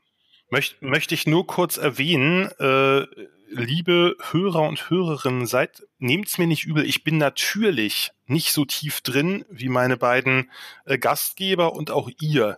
Das heißt, ich kann natürlich jetzt nicht so genau bewerten, weil ich natürlich nicht alle 49er-Spiele gesehen habe, wie sich jetzt der einzelne Spieler geschlagen hat. Was ich sozusagen mein Mehrwert an der ganzen Sache ist, bei Sherman jetzt weniger, bei den etwas jüngeren Spielern mehr, ist eben, äh, dass, dass, dass, dass ich so ein bisschen aufs Potenzial gucken kann aufgrund der Zeit, die ich die im College verfolgt habe. Habe ich bei Sherman auch. Äh, aber da ist es natürlich jetzt nicht mehr so wichtig, weil der hat ja nun seine große NFL-Karriere schon gehabt und da ist ja eher die Frage, wie du schon richtig sagst, Sascha, was passiert mit ihm? Man muss ja über ihn eigentlich nichts nichts Großes mehr sagen. Eben. ist einer der besten Cornerbacks der, der zehner Jahre und für mich auch ein künftiger Hall of Famer. Absolut. Er ist das Gesicht dieser Cover 3 Press. Er hat einen neuen Cornerback-Typus mitgegründet. Das ist ein Spieler, über den man noch in einem halben Jahrhundert reden wird. Über einige, die heute vielleicht ein bisschen flashier sind, wird man das nicht so sehr tun. Äh, ich, man hört aber schon raus, ich bin auch ein Riesenfan von ihm. Das ist schon seit Draft-Zeiten. Also war ja bei, bei Stanford erst ein, ein konvertierter Receiver und es hat dann ja so langsam diese neue Position gelernt ich weiß, dass seine Art, äh, sagen wir mal, kontrovers ist, aber der Typ ist halt relativ intelligent und eben nicht irgendwie wie einfach nur so ein, so ein Showboat. Von daher ähm, sehe ich das bei ihm alles ein bisschen anders. Bevor es jetzt zu Schwärmereien zu seiner Vergangenheit kommt, mhm. ähm, vielleicht hat er, vielleicht hat er einen halben Schritt verloren, aber er ist immer noch so extrem effektiv. Ich habe ihm diese Saison, muss ich ganz ehrlich sagen, nicht mehr zugetraut, gerade nach der Verletzung. Und er kann halt wirklich vieles mit seiner Erfahrung, seiner Spielintelligenz ausgleichen. Ja, viele werden den langen Pass nicht so schnell vergessen. War es Sammy Watkins? Ich glaube, es war Sammy Watkins, ja, genau. oder? Yep. Äh, den, ah, ja, Watkins. ich, also in dem Moment, wo ich die Frage gerade gestellt habe, hatte ich schon damit gerechnet, dass mindestens einer von euch sagt, weiß ich von nichts. Ähm, wie das eben so ist bei, Entschuldigung, verlorenen Super Bowls. Ähm, nein, aber als Cornerback, du gibst halt Pässe ab, gerade in der heutigen Zeit mit dem von mir schon angesprochenen passfreundlichen Regelwerk. Und er tut's ja kaum. Also er ist ja immer noch sehr aktiv mit seinen Armen und Händen. Er ist ja immer noch jemand, der, der wirklich in die Passing Lanes reinkommt, der am Receiver klebt und eben äh, den Catchpoint äh, erschwert. Ähm, ja, und dann kriegt er das lange Ding im Super Bowl. Das ist dann eben auch ein bisschen Pech einfach. Ne? Also das, ja, äh, ich, ich, ich kann, ich kann überhaupt nicht prognostizieren, ob das jetzt irgendwann passiert bei älteren Spielern. Das ist dann, dass man merkt, okay, jetzt hat er wirklich nicht nur einen, einen halben Schritt verloren, sondern jetzt reicht's vielleicht nicht mehr. Aber nach der Saison, wenn er jetzt keine Verletzung hat, würde ich eher sagen, vielleicht nicht auf, ich meine, das Niveau war jetzt überragend hoch. Ne, das, das vielleicht nicht ganz, weiß nicht, ich würde mich freuen, wenn er es nochmal tut, aber ich meine, selbst wenn er, wenn er ein bisschen schlechter spielt, ist er ja immer noch ein sehr, sehr guter Cornerback würde ich direkt so unterstreichen wollen. Ne, die Saison, die er letzte Saison dargeboten hat mit einem 90,3 Defense Overall Grade bei Pro Photo Focus, was absolutes Elite Grade ist. Er hat nur neun Penalties abgegeben in der ganzen Saison. Das ist für einen äh, Outside Corner nichts. Da kommen, werden wir gleich noch ganz andere Werte hören. Ich ahne schon äh, bei wem. Ja gut, man muss auch mal gucken, wie oft werden die Leute angeworfen. Ne? Das kommt ja auch. Genau, er hat ein Passer-Rating zugelassen von nur 45,3. Das wäre unterirdisch bei jedem Quarterback, über den man ja. so sprechen würde. Er hat nur 29 Completion, Completions zugelassen und dabei 227 Yards. Und er hat im Endeffekt einen Touchdown abgegeben. Er hat in der regulären Saison alle Corner angeführt mit 0,44 Yards pro Coverage Snap. Also alles nach Metriken laut Pro Football Focus und ein zugelassener Touchdown in der Regular Season an, an bei 549 Coverage Snaps. Also wer dann jetzt sagen möchte, nach einem Play, was im Super Bowl nicht funktioniert hat, dass der Mann äh, schon zu alt ist, also Nein. Freunde, lasst mal schön die äh, und na, die Pferde im Dorf oder wie auch immer man das nennt. Ich kann das nicht sehen, dass das von jetzt auf gleich aus einem Elite-Corner ein äh, ganz schlechter ist, weil ein Play nicht funktioniert hat. Dass die Saison 2020, sofern sie denn stattfindet, vielleicht nicht mit einem 90er Grade endet, aber wenn es 83, 84, 85 sind, also mein lieber Herr Gesangsverein, das hätten gerne andere. Und ich möchte nur kurz erwähnen, da ich ja ein Tape-Guy und kein, äh, kein äh, Stats- oder äh, Analytics-Guy bin, die, ich finde, äh, ich habe mir ja noch mal ein bisschen was angeguckt, ich finde äh, wirklich, das Tape gibt das ebenso her. Also es ist ja immer die Frage, gerade bei wer Touchdowns abgibt, das ist immer eine, eine etwas wackelige Nummer, weil es ist ja nicht immer Man-Coverage ja. und so und oft ist es dann eben, äh, kann man das gar nicht so genau, kann man das gar nicht so genau sagen, wer jetzt die primäre Verantwortung dann hatte. Aber ich finde, es gibt sozusagen die, die Analytics-Stats geben das her, die üblichen Stats geben das her und das Tape Tape es her. Von daher ist eigentlich keine Frage. Der war letztes Jahr ein absoluter Elite-Corner. Äh, und wie gesagt, man weiß nie, es gibt dieses eine Jahr, das wird man, gibt bei den größten Stars merkt man es irgendwann, als, als Peyton Manning plötzlich seinen Arm verloren hat. Äh, sah dann fürchterlich aus. Klar, sie haben noch einen Super Bowl damit gewonnen, aber das lag nicht so sehr an ihm. Äh, nur, ja, also wenn es nicht Peyton Manning gewesen wäre, hätte man sich über die Quarterback-Leistung da noch ein bisschen länger drüber lustig gemacht. Aber unabhängig davon, man weiß nicht, wann es passieren wird. Gerade bei Corners ist das nochmal schneller der Fall, weil die eben so sehr natürlich von ihrer Athletik leben. Andeutungen gab es jetzt nicht. Nee. Ich denke, wir sind uns ja einig zum besten Cornerback der letzten Dekade und ja, ich würde jetzt nicht mal ein 83er, ich würde schon noch ein 86er oder 87er Rating erwarten. Also eine richtig geile Saison. Und damit ist eine Seite bei den 49ers de facto ja wieder dicht für den Gegner. Und das ist ja das Schöne. Lass uns mal schauen in der Death Sharp, wer so dahinter kommt. Ich würde ganz gerne eigentlich ähm, weitermachen mit einem Namen, den der Frank vorhin schon genannt hat, nämlich Emmanuel Mosley. Ja. Ehemaliger undrafted Free Agent, der richtig abgeliefert hat in der letzten Saison der kam so ein bisschen aus dem Nichts und hat dann sich Woche für Woche richtig reingebissen und gesteigert. Ja, da war auch mal ein schlechteres Spiel dabei, gar keine Frage. Aber Frank, am Ende hat er einen 70er Pro Football Focus äh, Grade abgeliefert. Der war im Eye-Test, wenn wir mal auf den Jan schauen, ganz oft richtig sexy unterwegs. Frank, ich weiß, du magst den unheimlich. Erzähl mal warum. Ähm, ich mag Underdog-Stories. Mögen wir eigentlich, glaube ich, alle. Man hat immer mal was für äh, die von unten kommenden übrig. So, der hat in seinem ersten NFL-Jahr das Spielfeld nicht wirklich gesehen. Dafür im zweiten Jahr ist er richtig durchgestartet und hat dann im Endeffekt die Chance genutzt, die ihm die Verletzung von äh, Akella Witherspoon gebracht hat, der ja als äh, zweiter Corner gestartet ist in die letzte Saison. Und den Platz hat er eigentlich, äh, wie ich finde, nach der Genesung von ähm, Mosley zu Unrecht wieder hergeben müssen, also den Starterjob, weil er einfach sehr, sehr gut gespielt hat. Über Zahlen kann man äh, immer ein bisschen streiten, aber er hat tatsächlich auch nur zwei Touchdowns abgegeben. Gegen ihn sind in der ganzen Saison jetzt bei 747 Total Snaps nur zwei Flaggen geschmissen worden. Also das, der bringt einiges mit. Der schaut sich viel bei Richard Sherman ab und deswegen hat er auch so einen unglaublichen Wert für dieses Team weil er da eigentlich als Papa vorangeht, in Anführungszeichen. Der nimmt die jungen Spieler an die Hand, der macht die besser. Der hat, hat Richard Sherman jetzt noch vor drei oder vier Tagen gesagt, dass man von Emmanuel Mosley in dieser Saison einen großen Sprung erwarten kann, weil man auch noch mal in der Offseason auch mal zusammengearbeitet hat, weil er sich so viel abguckt, weil der auch so lern- und wissbegierig ist. Und wenn Richard Sherman das über einen Teamkameraden sagt, dann glaube ich schon, dass man da einiges erwarten kann. Ist es denn jetzt so mit solchen Worten, dass du ihn fest auf der anderen Seite als Starter siehst oder ist das doch eine Sache, wo wir nochmal auf Akello schauen müssen? Also für mich ist er 100, wenn nichts passiert im Camp, ist er für mich 100%ig der Starter am ersten Spieltag gegen die Arizona Cardinals gegenüber von Richard Sherman. Ja, da gehe ich komplett mit. Jetzt äh, bin ich mal gespannt, ob Jan ganz anderer Meinung ist. Jan, wie ist denn deine Meinung zu Emmanuel Mosley und wie siehst du dieses Duell mit Akello Witherspoon? Ja, auf Witherspoon kommen wir vielleicht gleich noch mal ein bisschen genauer, weil das, weil das, ja, ein, weil das ein interessanter genau. Fall ist. Bei Mosley ist es so, das muss ich ehrlich zugeben, mit dem Namen konnte ich überhaupt nichts anfangen vor dem letzten Jahr, obwohl er ja in der SEC, also in einer großen Conference bei Tennessee gespielt hatte. Ähm, hab dann jetzt extra nochmal nachgeschaut, das ging nicht, nee, hatte ich sogar irgendwann schon mal vorher, das ging nicht nur mir so, der war überall eigentlich als ziemlich undraftbar abgestempelt. Guter Athlet, vernünftiger Speed, aber halt noch kein NFL-tauglicher Cornerback. Äh, bei Dane Brookler, in dessen großen Draftlet war der der 60 gerankteste Cornerback. Am 60, also auf Platz 60 gerankt, so wollte ich sagen. Deutsch ist manchmal schwer.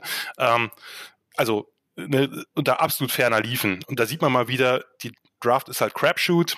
Uh, eineinhalb Jahre später startet er im Super Bowl. So, okay, coole Story.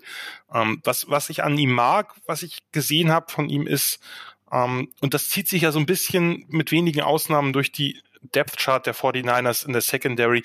Sie stehen auf aggressive Cornerbacks. Ne, von vorne bis ganz ja. hinten, egal ob die, wie viel Talent die haben, das sind alles aggressive Cornerbacks, das sind alles Cornerbacks, die nach vorne kommen, Tackles machen, die stark bei Screens und Swing Passes sind, zusätzlich eben zu ihren Coverage-Leistungen. Also die haben kein Problem, sich die Finger schmutzig zu machen. Und Coverage sah wirklich sehr, sehr gut aus, was ich gesehen habe. Ähm, ich weiß nicht, dazu habe ich aber auch einfach zu wenig gesehen, da vertraue ich eurer Expertise, ob es jemand ist, der sich zum dauerhaften Starter entwickelt. Wenn ich das höre, was äh, Sherman gerade gesagt hat, was ihr gesagt hat, dann ist es so. Äh, ich dachte am Anfang, das wäre so ein wenig, wenig bei Default gewesen, weil Witherspoon eben so große Probleme hatte. Aber das scheint jemand zu sein, der sich da wirklich festspielen kann. Und äh, es ist ja nun mal so, wenn ich noch mal einmal kurz einen zweiminütigen Exkurs machen darf, Bitte. dass die Niners spielen, ich darf ja dieses Wort Seahawks nicht so oft benutzen, aber wir haben nun mal Sherman da und das ist, hilft nichts. Aber die, die spielen, die spielen eine Coverage. Willst du dich ja unbeliebt machen? Also wirklich. Habe ich, habe ich doch schon ein bisschen, oder? Äh, Nur zu. Nein, also es ist ja, es ist ja schon so, dass, dass es Momente in der 49ers Secondary, in der Coverage, dem Coverage-Scheme gibt, die an die Seahawks angelehnt sind. Man darf es nicht zu laut sagen, aber ist nun mal so. Halt eine Cover 3, das heißt eben diese drei tiefen Zonen, die beiden äußeren nehmen in der Regel eben die Cornerbacks und einen Centerfielder Safety. Das Problem ist, oder das Schwierige ist, dass diese Cornerbacks eben Press spielen, was früher absolut unüblich war in der Cover 3, also dass die vorne mhm. spielen. Das heißt, die müssen natürlich auch äh, relativ schnell dann mit dem Receiver, wenn der vertikal läuft, mitkommen. Äh, wenn er nach innen läuft, äh, können sie ihn abgeben, sozusagen. Aber wenn es sozusagen, wenn der eine vertikale Route läuft, ist es erstmal V-Man-Coverage.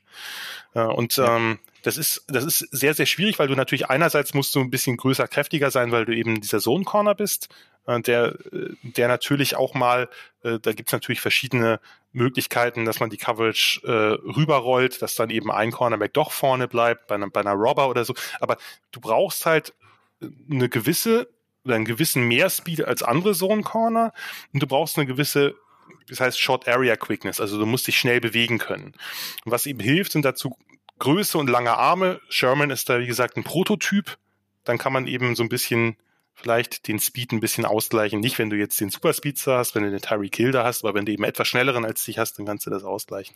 Und ich meine, man hat eine Zeit lang bei den Seahawks immer drüber gelacht, dass die immer dieselben Typen Cornerbacks gedraftet haben oder nach der Draft eben die undrafted Free Agents eingesammelt haben, immer die, die, die schöne Armlänge, aber das hatte sozusagen schon durchaus Sinn gemacht. Problem ist an der ganzen Sache, und da werden wir nachher drauf kommen, dass du eben einen Free Safety brauchst, der sehr, sehr viel Range hat, der eben ganz, ganz viel abdecken kann. Und im Idealfall noch einen Strong Safety, der das auch ab und an mal übernehmen kann, damit du ein bisschen Abwechslung reinbringen kannst. Zurück zu Mosley, der ist jetzt ja nicht der riesigste Corner, gerade wenn man ihn mit, mit, äh, mit Witherspoon vergleicht zumindest wenn ich mich jetzt nicht total irre, ist äh, Emmanuel Mosley halt äh, ein, ein normal gebauter Corner, aber der hat dieses, also diese, diese Aggressivität, die man braucht, äh, gerade eben auch an der Line of Scrimmage, um dem Receiver da schon richtig auf den Sack zu gehen, obwohl er ja, wie gesagt, jetzt auch, ist, glaube ich, auch ein relatives Hemd. Aber der hat halt quasi, der hat halt eben, wenn man so will, die, die B-Skills dafür. Vielleicht nicht den Körper, die B-Skills, dass das eben hervorragend funktioniert. Und wie gesagt, äh, ich fand ihn gerade so in dem, in den kürzeren Zonen da in der Coverage fand ich ihn schon sehr, sehr gut und eben auch, die, dass er schnell nach vorne kommt und eben die Tackles macht. Wie gesagt, ich vertraue euch total, wenn ihr sagt, das ist der dauerhafte Starter für die nächsten Jahre äh, kann ich persönlich, nein, ich wollte es jetzt gar nicht so groß hängen, aber kann ich persönlich einfach nicht richtig einschätzen. Muss ich ganz ehrlich sagen. Jari ist natürlich ein großes Wort, ne? Das muss man ganz ehrlich sagen. Aber ich sehe ihn ganz klar vor Akello. Und ähm, ja. ja, wir können ja gerne, wenn du magst, du hast ja schon mal den Blick darauf gegeben, auch natürlich direkt auf Akello einen Blick werfen. Jan, wenn du kurz anfangen magst, warum sagst du, ist er nochmal ein besonderer Fall an der Stelle? Und warum siehst du ihn eigentlich dann auch im Vorteil gegenüber Mosley ein Stück weit? Das tue ich nicht. Das tue ich nicht. Ich hätte es vorher getan, äh, nach dem, was, was jetzt, äh, was die letzte Saison passiert ist, was ich gesehen habe, was ich gehört habe, äh, würde ich es nicht tun. Witherspoon ist halt einfach der sozusagen, wenn man so will, wenn man ihn vom Körper her anguckt, die Idealbesetzung für den Posten gegenüber von Sherman in der Cover 3 Press. Der ist riesig, der hat riesenlange Arme, äh, also wirklich so Tentakelarme, Krakenarme, der hat, der ist relativ aggressiv, mhm. der ist stark bei Jump Balls und also im Contest-Catch-Bereich äh, war einfach äh, war einfach einer tollen Secondary bei Colorado, hat mir richtig viel Spaß gemacht. Da war ja äh, Vusier dabei, der Corner, der glaube ich bei Dallas ist, dann Tedrick Thompson. Ich darf wieder nicht über die Seahawks reden, aber ist er ja gar nicht mehr. Und, und Laguda war, glaube ich, der andere Safety. Das war eine super, super, also mit einem eher mittelmäßigen Programm sind die halt ins, ins Conference Championship Game der Pack 12 gekommen mit wirklich dieser super Secondary und Witherspoon hat sehr viel Spaß gemacht.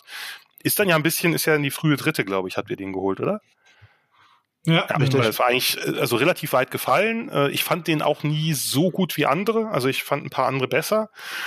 Aber der hat ja doch ganz schön, also ich habe natürlich, wie gesagt, nicht, nicht alles gesehen, aber das, ich hatte den Eindruck, erstens, er gambelt zu viel, zweitens, er ist nicht diszipliniert genug, also was Footwork, was äh, auch Eye-Disziplin, also das, was die Augen angeht. Das heißt, ne, der kriegt immer wieder einen tiefen Ball rein. Er ist, ich hab, weiß nicht, ob das mehrfach der Fall war mit diesen, dieser Anfälligkeit gegen Double Moves. Und dass er eben dann vielleicht ja, nicht, schlimm. nicht die Quickness hat und nicht die Change of Direction hat, wie es so schön heißt. Also diese Richtungswechsel ist natürlich ein großer Corner, das ist für die schwerer. Ähm, aber das war doch auch, war das Minnesota das Spiel, wo er nach dem ersten Touchdown gleich yep. auf die Bank oh, äh, äh, wanderte und, und Mosley dann kam und alles besser lief. Ich weiß es bei ihm einfach nicht. Genau das. Er hat, ja. er ja, hat also, zu viel Talent, um eigentlich dauerhaft den Backup zu spielen. Aber er muss halt irgendwie den Schalter umlegen, denn es gibt, gab natürlich schon eine ganze Menge noch viel talentiertere Prospects, die auch gescheitert sind. Also das, das sollte man nicht vergessen.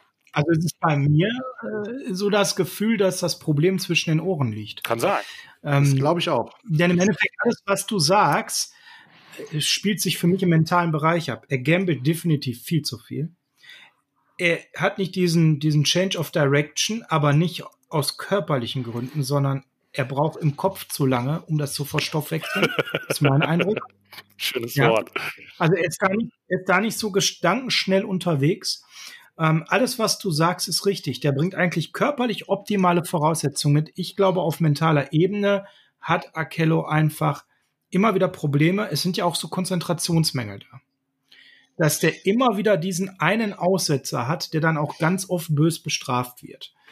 Und ähm, da tue ich mich ganz schwer, weil das ist für mich eine andere Ebene.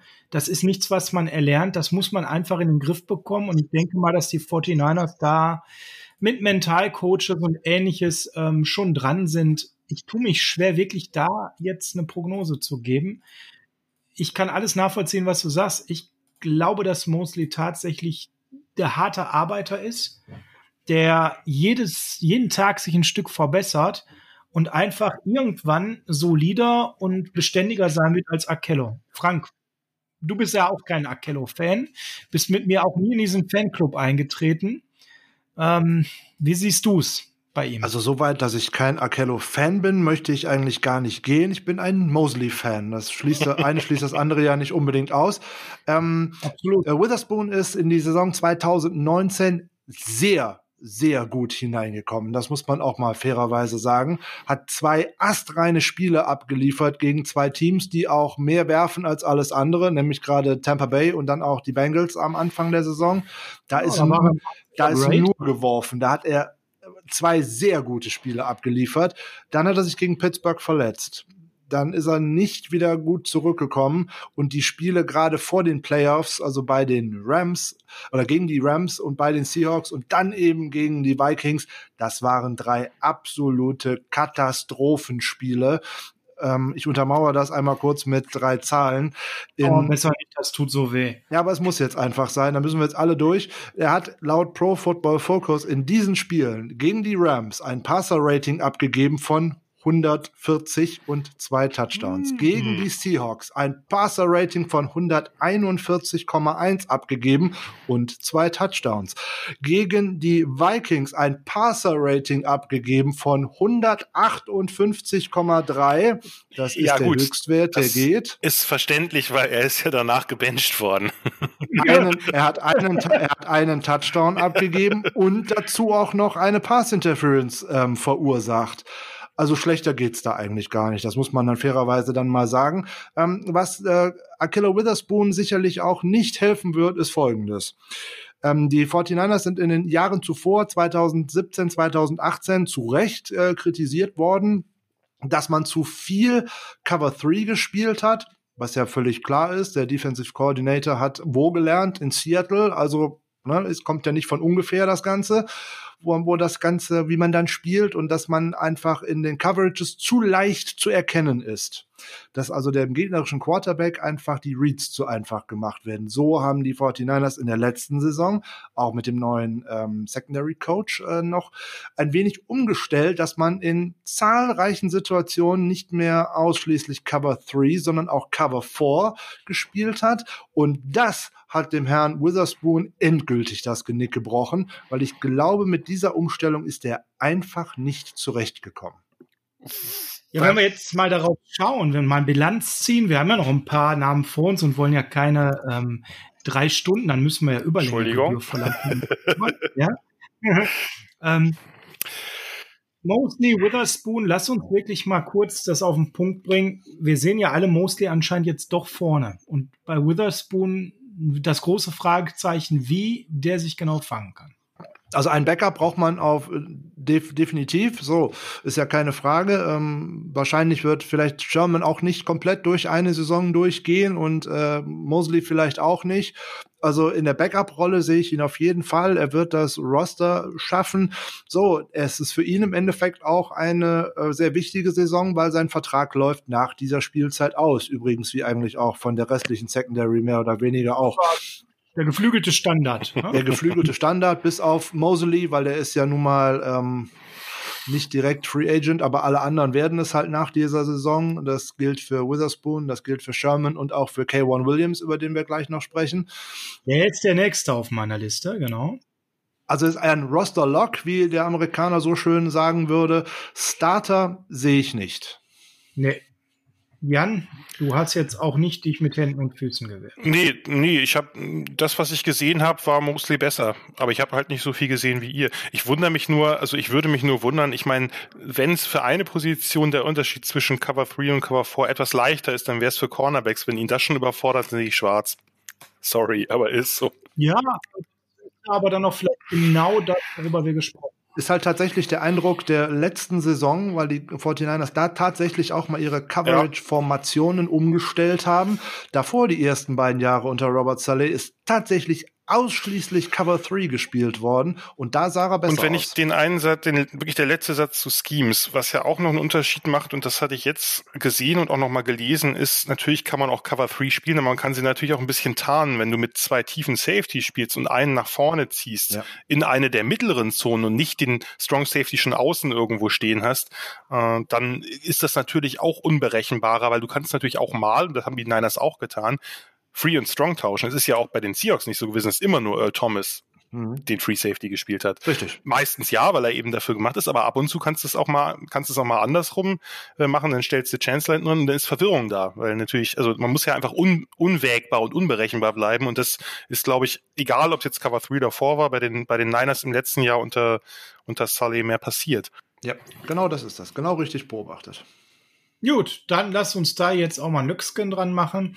Und dann schauen wir auf Quan Williams, den hast du gerade schon genannt. Unseren, ja, überraschenden will ich gar nicht sagen. Das war, den überraschenden hatten wir mit Mosley gerade, aber auch Quan Williams war für mich eine unheimlich positive Überraschung, der im letzten Jahr, am Ende des Jahres, wir haben ja gerade schon ein bisschen so die Grades drin gehabt, das will ich ja auch mal nennen, ein 80er Grade am Ende des Jahres abgeliefert hatte. Also eine wirklich gute Saison geliefert hat und äh, ja, wir beiden, Frank, haben uns ja da schon mal bekannt als Quan Williams-Fans, ne, die den unheimlich gut finden. Erzähl uns doch mal ganz kurz in drei, vier Sätzen, Frank, was dir an ihm besonders gefällt. Was mir an ihm besonders gefällt, ja, ist auch wieder so eine Underdog-Story. Hat sich ja auch äh, anfänglich nicht unbedingt, auch bei seinen vorigen Stationen vor den Niners, nicht unbedingt mit äh, in Cleveland, auch nicht mit Ruhm bekleckert. Ähm, aber der verbessert sich auch halt von Jahr zu Jahr. Das ist ein guter Tackler, den kann man sogar mal für die Jagd auf den Quarterback tatsächlich äh, verwenden. Ne? 2019 3 Sacks, 8 Total Pressures. Da kann man schon mal nicht meckern für einen Slot-Cornerback. Und da kommt ja auch einiges rüber. Der ist auch für Big Plays zu haben. Ähm, der Forced Fumbles zum Beispiel ist er schnell dabei, hat zwei Interceptions gefangen, hat mehrere Bälle abge, abgewehrt, hat äh, auch einen Touchdown äh, retourniert. Ähm, begeht wenig Fouls bei der ganzen Sache, was auch gerade für einen äh, Nickelback eine wirklich gute Eigenschaft ist. Also drei Penalties auch im ganzen Jahr 2019. Das sind alle so Zahlen, die sprechen für K1 Williams ne, ein Passer-Rating zugelassen von nur 68,9, boah, 8,1 Yards pro Reception abgegeben. Hm, das sind die äh, zweitwenigsten unter allen qualifizierten Nickelbacks in der NFL. Also der ist äh, irgendwie, finde ich, ähm, der fliegt unheimlich unter dem Radar und kriegt viel zu wenig Aufmerksamkeit mit, was uns aber auf der anderen Seite schön recht sein kann, weil da steht ja bestimmt eine Vertragsverlängerung ins Haus. Ja, genau. Die wird dann hoffentlich nicht zu teuer.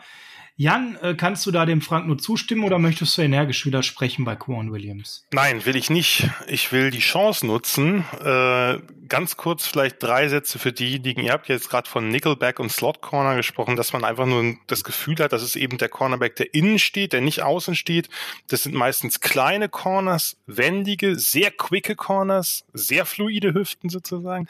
Die müssen halt mit den ja, mit, super. Mein äh, die, die müssen halt mit den, mit diesen schnellen kleinen, äh, nicht schnellen, sondern mit diesen quicken kleinen Slot-Receivern, quasi Wes Welker war, wenn man so will, der Prototyp, äh, mithalten. Die brauchen vielleicht nicht unbedingt den größten Deep Speed, weil es meistens nicht so äh, nicht so tief geht, sondern eher, die müssen auf, auf den ersten Yards eben sehr explosiv und antrittsschnell sein, um den Cut gleich mitzugehen.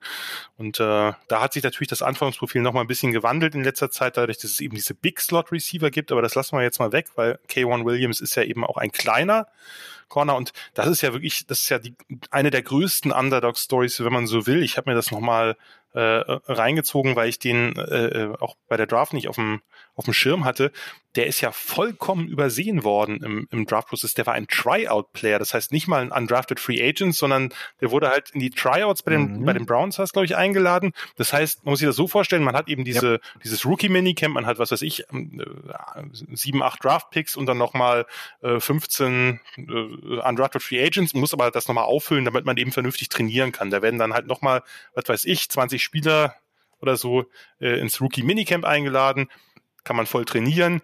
Die werden nachher alle wieder entlassen. Die erstbesten ein bis zwei eventuell behalten, aber die müssen sich natürlich ganz, ganz hinten anstellen. Also normalerweise auf Position 90. Mhm. Das heißt, die haben eigentlich keine Chance. Und die hat sich quasi über diese Hürden äh, nicht nur in die NFL gespielt, sondern jetzt auch zum Starter, wenn man so will. Denn der Slot Corner ist heute eigentlich ein Starter. Äh, Absolut, ja. Äh, und ja, äh, sehr spannender Spieler.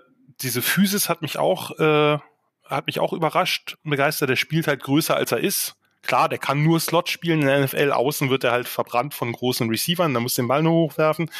Äh, aber diese Aggressivität, ihr habt schon gesagt, Run Defense, äh, wenn, ne, der kann, der kann solche Sachen spielen, der kann gut tackeln. Äh, und der spielt halt viel Zone Coverage auch. Ich meine, auch da, die Niners spielen halt insgesamt viel Zone und der Slot Corner spielt halt auch viel Zone. Und da hat er letzte Saison ja wirklich richtig brilliert. Also man kann ja schon fast von einem Breakout-Jahr sprechen, wenn man so will. Definitiv. Von daher äh, seid ihr da, also wenn er das wiederholen kann, das ist natürlich immer die Frage bei, bei äh, er ist ja jetzt gar nicht mehr ein junger Spieler im eigentlichen Sinne, aber natürlich jetzt noch nicht der, der extrem erfahrene Spieler. Äh, das wäre natürlich, wenn der das wiederholen kann, ein ganz, ganz großer Gewinn. Denn normalerweise, ich meine, dass man jetzt mit Mosley und mit K1 Williams zwei so eine, so eine wirklich absolut versteckten Rohdiamanten gefunden hat, beziehungsweise gefunden haben, Williams vielleicht die Browns, aber die Niners haben ihn halt jetzt und dann entsprechend auch weiterentwickelt, denn der spielt ja viel besser als bei den Browns oder in einem passenden System oder was weiß ich. Aber das ist natürlich, äh, wenn man so solche Spieler so holt, hat man natürlich äh, relativ wenig Sorgen Zu dem, zu dem Entdeckt von den Browns könnte ich vielleicht noch eine kleine Story hinzufügen. 2014 war ein gewisser Kyle Shanahan Offensive Coordinator bei den Browns. ähm, der Hinweis an den damaligen Defensive Coordinator soll, ich weiß nicht, ob es bestätigt ist, diesen Spieler doch mal einzuladen zu so einem Tryout, soll von einem gewissen Kyle Shanahan gekommen sein. Oh, mhm. so war. Da schließt sich ja. der Kreis. Ja, schließt sich der Kreis. Also so viel zum guten Scouting der äh, Konkurrenz. ja? Wir haben überall unsere Leute sitzen. Ja, also nachdem wir jetzt mit äh, Sherman, Witherspoon, Mosley und äh, Quan Williams ja die angenehmen Seiten unseres ähm, Defensive Backrusters besprochen haben, müssen wir natürlich auch ein bisschen jetzt in die Tiefe gehen. Ist ja klar. Aber kürzer. Und jetzt kommen wir, jetzt, ja, jetzt wird kürzer. Jetzt kommen wir zum Herr der Krücken, Jason Verrett. Ja, ich weiß, das für diese Anmoderation, aber wir haben ja gerade die gute Nachricht gehabt, der Mann ist gerade, also für seine Verhältnisse, Mr. Glasknochen, fit. Und das ist ja das Tolle. Und das wünschen wir natürlich vom ganzen Herzen. Frank und ich haben das ja auch schon mal in einer Folge gehabt, dass wir gesagt haben, wir wünschen dem Mann nichts mehr, als dass er fit ist und endlich sein Potenzial abrufen kann. Ihr stöhnt. Wer soll beginnen? Ähm, ich sag mal äh, zwei, zwei Sätze und dann übergebe ich äh, an Jan, weil ich weiß, dass er gerne über Jason Verrett sprechen möchte. Ähm, bei Pro Football Focus gab es vor wenigen Wochen noch einen interessanten Artikel, der hatte die Überschrift Why Jason Verrett is a Difference Maker when healthy. Ja, ähm, Jason Verrett bringt alles mit, was ein guter Corner in der NFL mitbringen kann, außer Gesundheit. Wenn er die mitbekommt, wenn er ein Jahr auf die Reihe bekommt, in der er 14 von 16 Spielen machen kann, dann findet man dort Gold. Wenn er ein Jahr bekommt, wo er zwei Snaps spielen kann, wie es in den letzten, in den letzten Jahren eigentlich dann war, dann ist er alles, nur kein NFL-Spieler. Ja, also im Prinzip die 2015er Version von Jason Red ist super und alles, was danach kam, 2015 ist echt, echt lange her. Da muss man ganz weit zurück im Poesiealbum blättern. Schwierig. Ja, so ein, ich, ich liebe Jason Verrett. Äh, ein großartiger Corner, den bei TCU geliebt. Äh, das ist ein, ein Difference Maker, weil der trotz seiner Größe, der kann auch aus, er könnte auch außen spielen, der muss nicht Slot spielen. Aber ihr habt es genannt, er ist immer und immer und immer wieder verletzt. Und gefühlt ist es auch, auch, immer schwer. Ja, immer schwer, aber gefühlt ist es immer was anderes. Und da fragt man sich dann, ist das gut oder schlecht? Ja. Also ist es besser, wenn man sich ja, dreimal das dasselbe Kreuzband reißt, oder ist es besser, wenn man alles von, was war das, Schulter, Kreuzband, Achillessehne, ja. Mhm. Also das ist ein, ein, wenn er, man weiß natürlich jetzt einfach nicht mehr, ich meine, der hat jahrelang jetzt sehr wenig Spiele gemacht. Von daher ist die Frage, wie viel ist von seinen athletischen Skills noch da?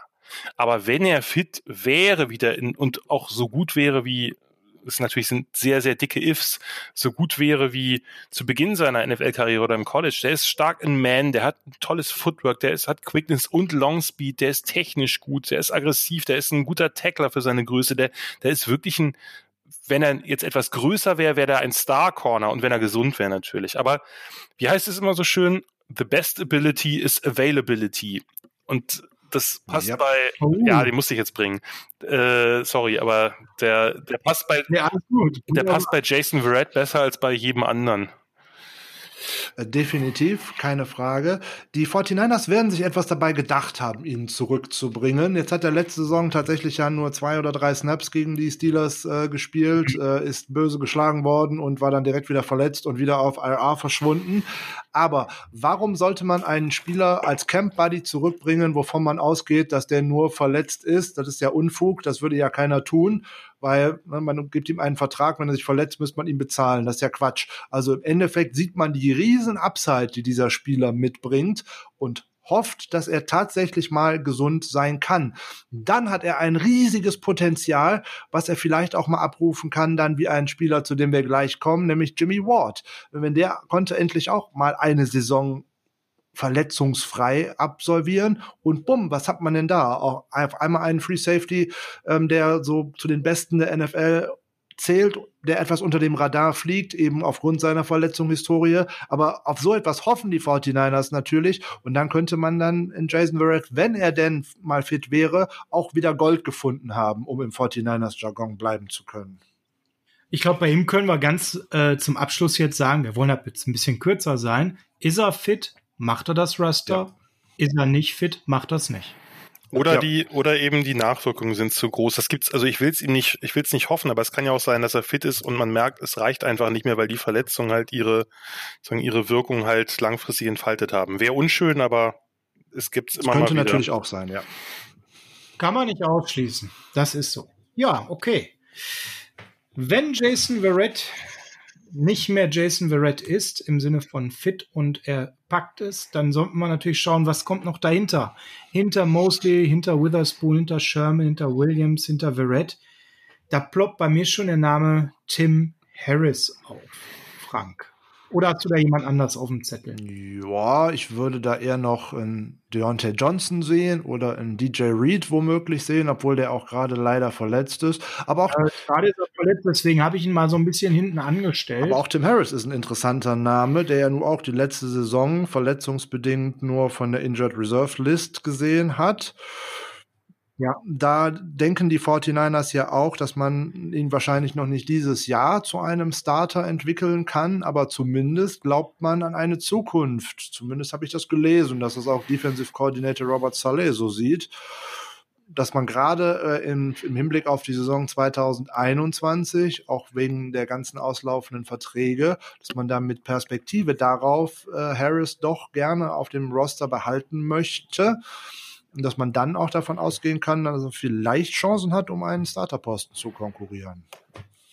Ja, waren, ähm, wenn ich mich recht entsinne, glaube ich, sogar ein, ein Sechstrunden-Pick 2019, ja. also jemand, der wirklich herangeführt werden muss, nach und nach, der aber immer wieder sein Potenzial ähm, offensichtlich in äh, den Trainingscamps ähm, aufblitzen ließ. Leider dann lange ausgefallen. Jan, wie siehst du Tim Harris?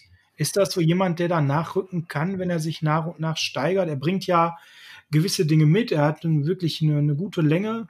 Er hat wirklich auch eine gute Geschwindigkeit. Ähm, auch sein, sein Sprungvermögen. All das war ja athletisch irgendwo in einem guten Rahmen. Ja, also Tim, also bei Tim Harris geht's los die letzten zwei Jahre. Ich habe äh, auf meinem Blog immer ein äh, das letzte, was vor der Draft kommt. Ich hatte es Frank gerade schon im Vorlauf erzählt, ein Deeper Sleeper Segment, wo ich dann Spieler vorstelle, die normalerweise nicht auf Draftseiten vorgestellt werden, die aber interessant sein könnten. Tim Harris, also die 49ers bedienen sich da in, letzten, in den letzten zwei Jahren äh, durchaus sehr regelmäßig. Unter anderem mit Tim Harris. Äh, bei Tim Harris halt das Problem, dass der schon zwei Jahre im College komplett ausgefallen ist. Also der hat zwei Medical Redshirts nehmen müssen und jetzt gleich nochmal in der NFL, da, das sieht einfach nicht so richtig danach aus, als ob der Körper vielleicht für Profifootball geeignet ist. Kann natürlich alles auch Pech sein und es gibt ja auch immer wieder Spieler, die dann danach irgendwie fünf oder zehn Jahre verletzungsfrei durchspielen, aber äh, ist natürlich immer ein bisschen unwegbar. Was an ihm spannend ist, ist eben, dass er, dass er lang ist. Jetzt genannt, er ist lang, er ist schnell, er hat eine super äh, Explosivität, also Sprungvermögen.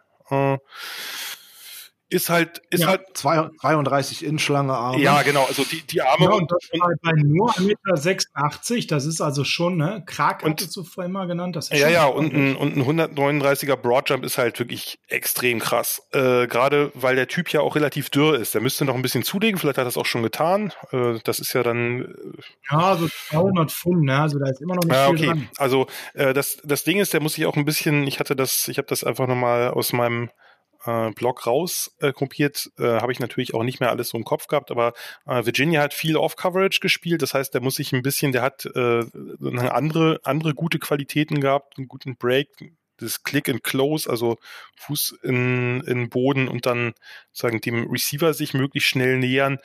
Ähm, technisch ist er noch relativ roh und er ist halt kein besonders guter Tackler oder Run-Defender, aber das hängt natürlich auch dann damit zusammen, wenn du eine dürre Bohnenstange bist, dann ist es in der Regel, es ja, gibt Ausnahmen, und wir kommen gleich zu einer tollen Ausnahme, wenn wir zu euren Safeties kommen, aber in der Regel sind diese, diese langen, dürren Typen oft dann eben nicht die besten Tackler, weil die natürlich auch von der Leverage, äh, von, von, weil die einen hohen Körperschwerpunkt haben, da ist es dann schwieriger, wenn dann ein 5 Foot 9 Running Back ankommt, den irgendwie zu Boden zu bringen, der eh viel kräftiger ist.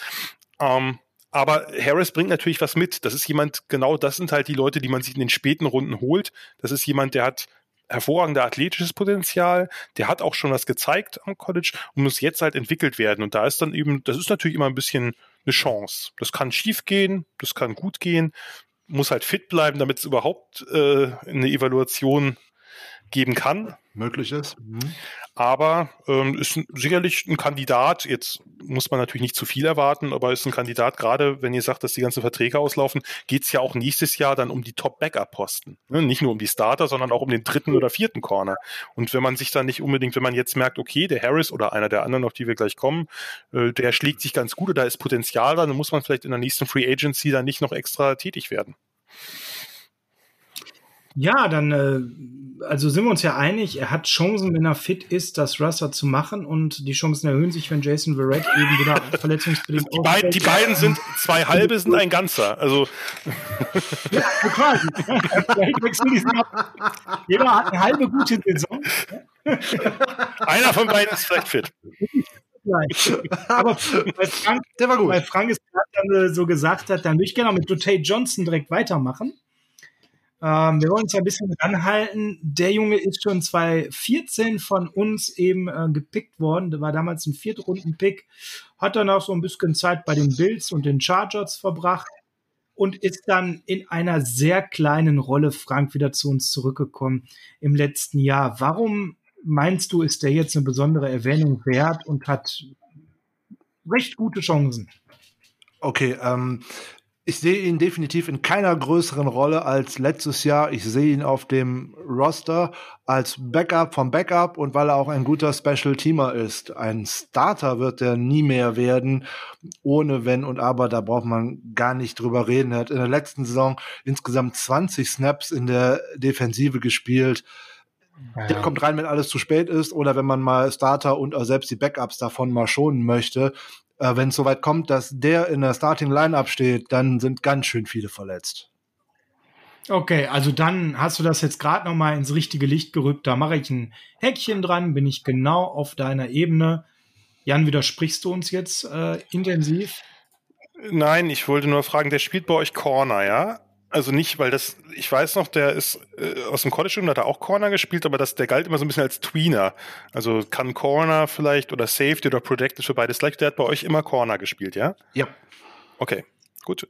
Äh, ich hatte den auch total vergessen, muss ich zugeben. Als ich den Namen jetzt sah, dachte ich, krass, dieser NC State Corner Safety Hybrid, äh, aber ich habe den in der NFL gar nicht verfolgt. Ich weiß, damals war der ein bisschen gehypt. Ein Wolfpack. Genau. Äh, damals war der ein bisschen gehypt, aber äh, ich habe den dann noch gar nicht weiter verfolgt. Offensichtlich, ich meine, immerhin ist er noch in der NFL, aber offensichtlich nur in einer kleinen Rolle. In einer kleinen Ganz Rolle, ja. Und damit mehr braucht man über Dante Johnson auch äh, nicht mehr zu verlieren. Ja gut, dann legen wir mit DJ Reed einfach direkt Nachfrag. Den hast du auch schon mal reingeworfen gerade. Dann äh, gib doch dazu mal deine 5 Cent.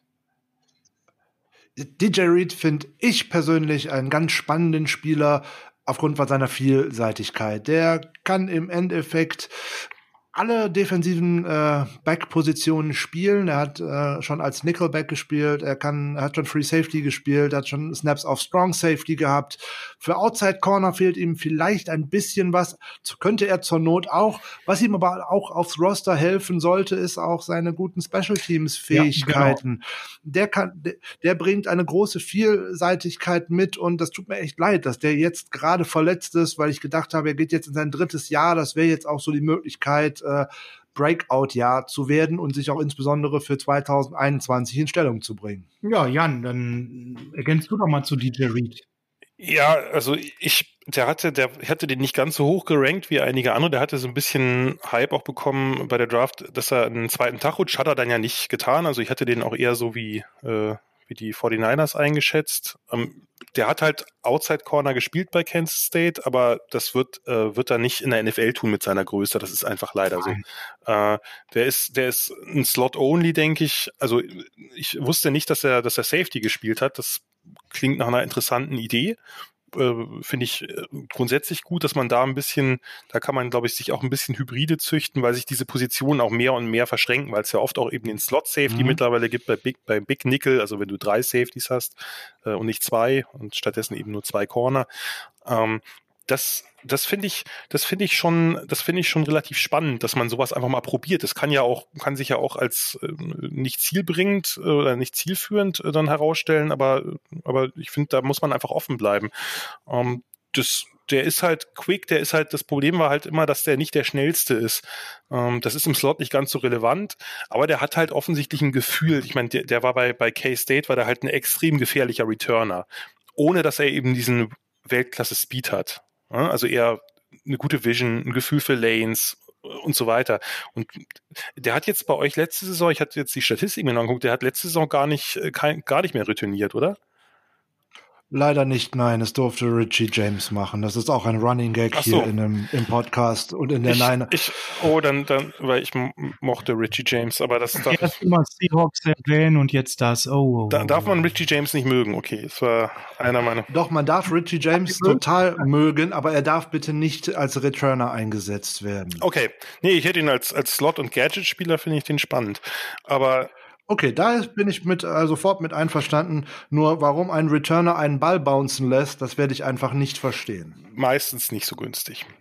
Aber da könnte man dann ja vielleicht, also äh, wie gesagt, Reed, Reed hat er auch, also der bringt, der bringt schon was mit, aber ich hatte ihn halt einfach nicht ganz so hoch, äh, nicht ganz so hoch gerankt und mhm. ist ja auch vollkommen egal. Äh, er wäre jetzt eben auch ein Kandidat für Slot und natürlich auch ein Kandidat, wenn Jason Verrett, der beides mitbringt, aber vielleicht auch aufgrund seiner Verletzungs Historie eher für den Slot jetzt in Frage kommt als für außen, wenn der jetzt nicht dabei sein sollte. Ein ja, wie gesagt, vorläufig erstmal nicht. Er ist ja mal verletzt. Der wird definitiv erstmal auf IR in die Saison gehen. Also. Äh, Reed jetzt, ja, ja. Nee, ich meinte ja. jetzt, wenn Verrett mal wieder was ja. passieren sollte, wäre wär Reed sicherlich der erste Kandidat für den, für den Backup-Slot hinter, ja, hinter K1 Williams.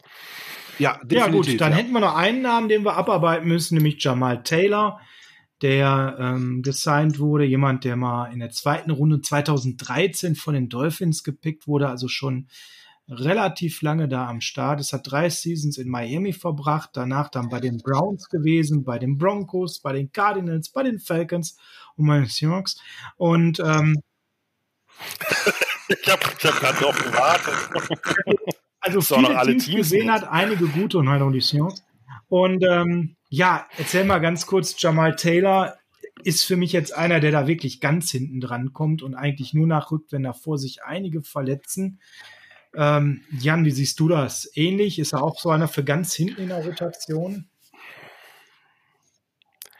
Also e, erstmal fand ich es total spannend. Ich habe mir natürlich auf bei bei Hourlets erstmal die Depth Chart angeguckt, weil natürlich die Starter kannte ich, aber wer da jetzt alles genau dabei ist in der NFL, da ändert sich auch immer viel. Und da hatte ich ganz hinten plötzlich, huch, Jamar Taylor, ist das, ist das ein anderer Jamar Taylor? Nein, äh, es ist der Jamar Taylor. Äh, ich mochte den damals sehr, äh, habe ich mich, habe ich als grotesk überschätzt im Scouting, weil er gehörte zu diesen großen Boise State Teams der, der späten Nuller und frühen Zehnerjahre. Ich fand den eigentlich, das ist so ein bisschen mehr der Typ Man Corner. Äh, einer der wenigen, den, den ihr habt, den ich mehr dafür, zumindest damals, mehr dafür gesehen habe. Ähm, ganz ausschließlich sollte man das eh nicht äh, betrachten, weil natürlich auch, auch alle anderen Corner oft Man-Coverage spielen bei, bei kurzen Distanzen, bei Third and One wird halt wenig so rumgespielt. Ähm, aber äh, da habe ich mich einfach gefragt, der muss in der NFL einfach gnadenlos gescheitert sein. Also der hat, ich habe mir die, die Statistiken nochmal angeguckt, der hat zwar gespielt, aber wenig Big Plays gehabt.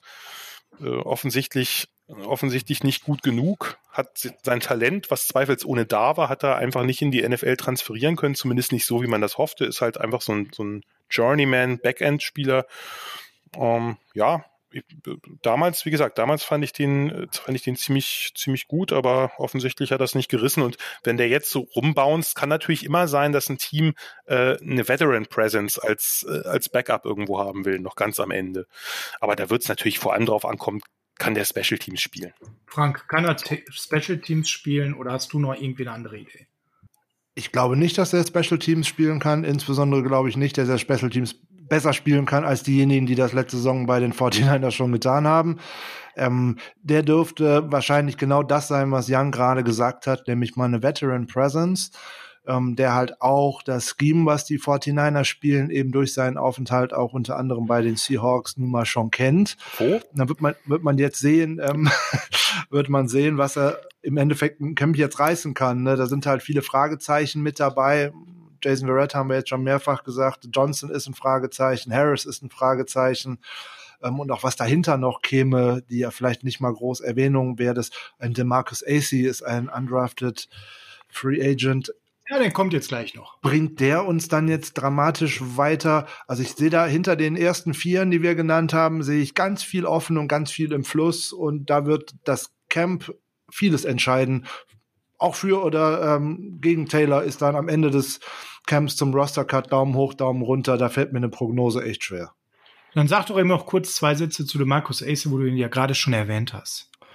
Ja, ähm, der Marcus Ace könnte wieder mal ein ähm, ein Produkt von gutem Scouting der 49ers gewesen sein. Man hat in den letzten Jahren aus den Undraft Free Agent Klassen sehr viele interessante Spieler rausgeholt, gerade bei den Running Backs, aber jetzt auch mit Emmanuel Mosley ähm, bei den Cornerbacks. Vielleicht ist der Marcus Ace und Aziz. Bitte? Bitte. Einer meiner absoluten Helden. Aziz als Shire. Äh, genau, der ist auch noch dabei. Ähm, den hatte ich äh, gar nicht auf dem Schirm jetzt gerade als äh, Undrafted Free Agent, richtig. Oh, Linebacker Preview kommt auch noch, richtig. Da ist er auch äh, in der Hauptrolle mit dabei. Ähm, aber der Marcus Acey könnte womöglich der Witherspoon, äh Quatsch, der äh, Mosley äh, 2020 werden. Ich denke, dass er auf jeden Fall auf der Practice Squad landet, weil man dann sehen könnte, kann er sich entwickeln, so dass es tatsächlich wie mit Mosley gehen wird. Ich glaube nicht, dass wir dieses Jahr einen Impact von ihm auf dem Spielfeld sehen werden. Jan? Äh, genau das, genau das. Ja, also er, er ist jemand, genau die Spieler holst du dir halt als undrafted Free Agent. Der hat eine gute Junior Season gehabt, der hat eine ziemlich maue Senior Season gehabt, ja. teils verletzungsbedingt, ähm, aber vom Typ passt es auch gut. Also der hat bei, das ist ein langer Cornerback mit langen Armen, der hat bei Missouri viel Erfahrung mit Press Coverage gehabt. Der kann Receiver gut rerouten, eben mit diesen langen Armen. Da kann er sie halt eben von ihrer eigentlichen Route wegschieben, wenn man so will. Der ist kein schlechter Tackler. Der ist halt technisch noch unsauber ähm, was sein Backpedal angeht, was sein Footwork angeht. Zu viel unnötige Schritte. Der muss halt wirklich technisch noch was lernen. Der ist ein bisschen schmal vielleicht noch. Ähm, das reicht dann vielleicht gerade noch für die SEC oder für, auch bei, bei Top Colleges, aber für die NFL nicht. Und das sind halt genau die Leute, wenn der jetzt nicht total gurkig ist, das kann natürlich sein, dass er überfordert ist, dann reicht es halt nicht, weil auch Practice Squad Plätze sind ja immer umkämpft. Äh, aber wenn er sozusagen genug Potenzial zeigt, man sagt, okay, und jetzt verbessern wir den einfach mal ein Jahr da auf der Practice Squad. Wir haben relativ tiefe Secondary. Ähm, dann ist das genau der Kandidat, den man sich da vorstellt, vom sowohl was Scheme Fit angeht, als auch was quasi Potenzial angeht. Okay, dann bevor wir zu den Safeties kommen, lasst uns mal eben die Leute einlocken an 1 Sherman. Ich denke, da gibt's keine Diskussion für uns alle. An zwei Mosley, auch eingeloggt für uns alle. Dann als erster Backup Witherspoon, würden wir uns darauf einlassen. Auch sicher im Boot ist Kawan Williams. Dann sind wir bei vier. In der Death Chart, Frank, wer käme dann danach? Der gesunde Jason Verrett? Wenn er gesund ist, genau, Jason Verrett. Ansonsten, wenn er es nicht ist, käme da bei mir schon Tim Harris und Dante Johnson. Okay, Jan, wie sieht's bei dir aus? Die vier sind ja gesetzt wir spinnen mal rum und sagen, Jason Verrett ist noch nicht washed und ist auch gesund. Das kann ich, da, da stecke ich jetzt zu wenig tief drin, dass ich die die letzten Jahre zu wenig verfolgt hätte. Wenn ich jetzt, also von dem eigentlichen Potenzial ursprünglich mal würde ich, würde ich Jamar Taylor hier durchaus eine Chance geben, aber äh, ihr habt da vollkommen recht, das ist natürlich auch, es ist lange her, der ist natürlich jetzt älter und hat sich nicht genügend beweisen können. Äh, da ist jemand wie Tim Harris vielleicht dann einfach für die nächsten fünf Jahre der spannendere Kandidat. Aber es kann natürlich immer auch sein, äh, dass sich, dass sich ein, ein Position Coach oder dass sich Shanahan nachher entscheidet, sagen, okay, wir äh, bauen das ein bisschen anders zusammen, weil wir haben, was weiß ich, hier den, die Top-Special-Teamer und da nehmen wir dann lieber einen Erfahrenen oder so. Aber das kann, das kann ich nicht beurteilen vernünftig. Da seid ihr wesentlich näher dran und tiefer drin. Okay. Dann ähm, machen wir hier einmal den Cut. Frank mit Sherman, Mosley, Witherspoon, Williams waren wir einer Meinung. Ich setze tatsächlich mal auf Jason Verrett. Ich habe den jetzt hier so oft so unflätlich anmoderiert. Jetzt fühle ich und sage, du bleibst gesund, du bist nicht washed und du bist unsere Nummer 5. Tut mir leid für Tim Harris. Äh, Harris. Danach kommt dann für mich auch Dante Johnson. Ja, und äh, ich finde so jemand wie Markus Acey wirklich spannend. Ich glaube, der kann auf der Practice Squad gut landen und dort sehr gut lernen. Kommen wir zu einem, wie ich finde, mega spannenden Bereich für heute, nämlich den Safeties. Jan, Erzähl uns noch mal ganz kurz die Sonderrolle der Safeties mal so in drei, vier Sätzen. Warum sind die besonders spannend? Warum kribbelt es da so bei mir und bei vielen, wenn sie über Safeties sprechen? Letztlich ist das ja eine Position, die man kaum zusammenfassen kann, weil Safeties mittlerweile so viel unterschiedliche Anforderungen haben. Klar ist natürlich klassisch, der Name sagt es ja schon, Safety, also es geht um Sicherheit, dass sie eben hinten äh, tief absichern, damit eben, damit man keine langen Dinger kriegt. Das ist, gilt dann natürlich insbesondere für den, für den Free Safety in einer Cover One, also wenn es nur einen tiefen äh, Passverteidiger gibt und alle anderen in Man Coverage sind oder eben zum Beispiel auch in der Cover 3 ähm, wie sie die 49ers meistens spielen, dass du eben einen Free Safety hast, der den, die, die mittlere von drei tiefen Zonen deckt und äh, das und notfalls eben auch nach außen natürlich ausstrahlen muss, je nachdem, wie viel Range er hat, weil natürlich die Cornerbacks nicht immer äh, gerade eben in dieser bestimmten Coverage nicht immer natürlich tief alles decken können, weil sie eben ein bisschen größer, vielleicht nicht ganz die Superspeedster sind. Gleichzeitig ist das eine Rolle, die natürlich nach vorne wirkt, meistens eben durch den Strong Safety, einen etwas kräftigeren Typen, der natürlich Coverage-Aufgaben übernehmen muss, der mal einen Tight covern muss, der natürlich auch mal eine tiefe Zone covern muss in der Cover 4. Also wenn du eben wirklich vier Passverteidiger hast, die sozusagen jeder ein Viertel des Feldes abdeckt tief, ähm, Zugleich gibt es aber so viele verschiedene Möglichkeiten, Safeties einzusetzen, Safeties Richtung Linebacker-Positionen zu schieben oder eben die Slot-Safeties, die jetzt sehr, stark aufgekommen sind. Also, dass du einen Safety eben gegenüber einem vielleicht größeren Slot-Receiver oder einem Tight der so ein bisschen Split-Out ist, hast. Das ist einfach eine, eine Position, die, die man vielleicht sogar am wenigsten von allen defensiven Positionen greifen kann, weil die Anforderungen so unterschiedlich sind je nach Scheme. Grundsätzlich ist natürlich klar, dass die eigentliche Aufgabe, das, was, womit man Safeties verbindet, sind halt einfach diese tiefen Zonen, die abgedeckt werden und was weiß ich, der lange Ball, der vielleicht ein bisschen zu in der Luft hängt, äh, Möglicherweise ist der Cornerback schon geschlagen, aber dann schießt eben aus der Mitte des Feldes der Safety ran und äh, interceptet den Ball. Das sind natürlich diese klassischen Safety Plays, aber die Position ist halt einfach so viel mehr als das. Ach, und da bist du auch schon direkt bei dem einzigen, was unsere beiden Starting Safeties nicht können. Interceptions. Das ist definitiv nicht ihre Kernkompetenz. Das gilt für Jimmy Ward als auch für Jacques Whiskey Tart.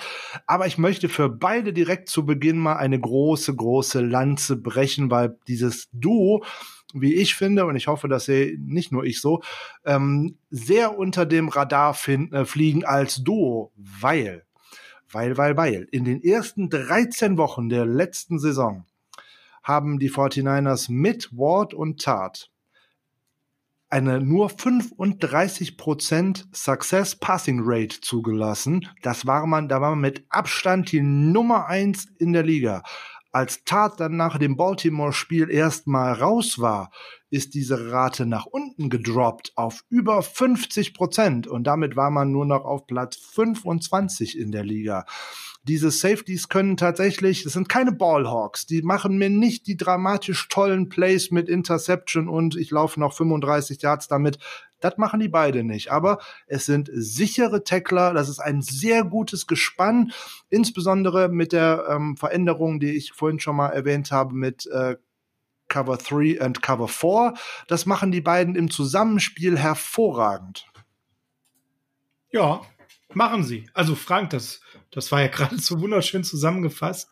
Ja, das ist ganz wichtig, dass man für beide mal so eine Lanze bricht, weil äh, auf dieses fehlende Ballhawking wird ja unheimlich bei den beiden rumgeritten und ich finde absolut zu Unrecht. Damit fliegen sie beide von ihrer Leistung wahnsinnig unterm Radar. Gott sei Dank beginnt das so langsam auch in den Köpfen der Presse sich zu drehen und dass man bei beiden eben auch die Qualitäten mehr heraussticht. Jan, wie hast du das so erlebt, die Saison von den beiden mit so einem halben Auge auf die 49ers? Hast du das als ein großes Malus auch erlebt, dass sie da nicht die Interceptions wegpflücken, keine Big Plays unbedingt landen, sondern eher etwas unauffälligere, sehr solide Spieler sind? Ehrlich gesagt wusste ich vor der Vorbereitung auf diese Sendung nicht, dass beide keine einzige Interception gefangen haben. Ich hätte auf was anderes gewettet. Von daher, ne, ich, ich sehe ja nicht alle Spiele. ähm, okay. Ich muss dazu sagen, Jimmy Ward ist ein, ein ewiger Held von mir. Äh, der kommt von Northern Illinois aus der MAC, also aus der aus einer kleinen Conference, aus einer Mid-Major-Conference, die ich sehr intensiv verfolge. Und Jimmy Ward habe ich sehr, sehr intensiv verfolgt. Also der hat einfach eine Wahnsinnskarriere am College gehabt, inklusive einer ganzen Menge Interceptions. Und er konnte halt wirklich überall in der Secondary spielen. Er war so ein quasi so ein, so ein Chess-Piece, was man halt umherbewegen konnte. Ein Traum für jeden mhm. Defensive Coordinator, hat halt im Slot gespielt, als das noch gar nicht so üblich war, dass Safeties in den Slot gestellt worden sind. Der ist ja auch nicht besonders groß, aber der hat eigentlich äh, relativ gute Coverage-Skills gehabt und eine Nase für den Ball und war meist an der richtigen Stelle. Das mit der Nase für den Ball müssen wir für die Pros wegschmeißen, weiß ich. Aber der ist ja, der ist ja auch nicht umsonst in der ersten Runde gepickt worden. Und ja, er hatte nicht nur gute Jahre bei den 49ers, das ist mir schon klar. Und er hatte ja auch ein paar Probleme in der Coverage und ein paar Verletzungsprobleme. Ähm, aber das, was ich jetzt gesehen habe letztes Jahr, das fand ich schon, also entweder hat er einen großen Sprung gemacht oder ist mir vorher nicht so aufgefallen. Ich schaue dem halt insgesamt weiterhin sehr, sehr gern zu. Ähm, und natürlich ist bei Jimmy Ward die Frage, er hat nicht diese unfassbare Range, äh, die man bräuchte für, um das noch besser hinten zu spielen, diese Cover 3 Press. Ähm, aber mhm. er, aber er hat halt eine, er, hat, er ist wirklich ein sehr, sehr äh, solider Spieler, hat eine gute Play Recognition und dadurch spart er eben vielleicht auch ein, zwei Schritte, weil er sich schon, weil er sich schon ein bisschen mehr in die Richtung bewegt hat. Und wie gesagt, die, das Cornerback Play gerade auf der Seite von Sherman war ja einfach extraordinär gut. Äh, und dann ist es natürlich gar nicht so nötig, äh, dass, dass er jetzt, dass er jetzt wirklich diese Earl Thomas Range hat. Ja, bleiben wir mal auch bei Jimmy und äh, man muss ganz klar sagen, der kommt aus einer fantastischen Saison, die er gespielt hat. Ähm, du hast es gerade schon gesagt, der ist so ein bisschen bei uns hin und her gebounced in der Secondary und jetzt hat er sich eben als Free Safety so richtig freigeschwommen und hat für mich die beste Saison eigentlich, ähm, soweit ich mich erinnern kann, bei uns abgeliefert, war bei Pro Football Focus sogar Sechster unter den Free Safeties, also eine richtig gute Platzierung, Top 10 bei ESPN unter den Safeties, also wirklich jemand, der ein tolles Jahr hatte. Und wo wir jetzt natürlich auch so ein bisschen die Hoffnung haben, dass er sich da gefunden hat und dass er das als Leistung bestätigen kann. Er hat die Saison abgeschlossen mit einem Overall über 80, was natürlich schon richtig stark ist und da waren viele, viele gute Spiele dabei. Und wenn man darauf schaut, wann er mal so ein richtig schlechtes hatte, dann gibt es da tatsächlich nur so ein Spiel, nämlich das gegen Arizona, wo man sagt, okay, das war nicht so toll. Also auch eine sehr stabile Leistung. Frank, wie groß schätzt du denn bei ihm die Chance ein, so eine Saison zu wiederholen? Ich hoffe, dass sie sehr groß ist, weil von einem großen Jimmy Ward äh, Kritiker. Ich habe ihn immer äh, Strafen Jimmy genannt in den Jahren oh, vorher. Oh, oh, das hättest du mir erzählen dürfen. ähm, Recht. Ja, wenn man da auf die Strafen guckt, die er teilweise recht unnötig äh, kassiert hat, mit Late Hits und dergleichen, gerade 2016 war da so ein Jahr, da hat er mir wenig Spaß gemacht, aber ähm, ich bin geläutert, ich bin ein Jimmy Ward Fan geworden nach der letzten Saison.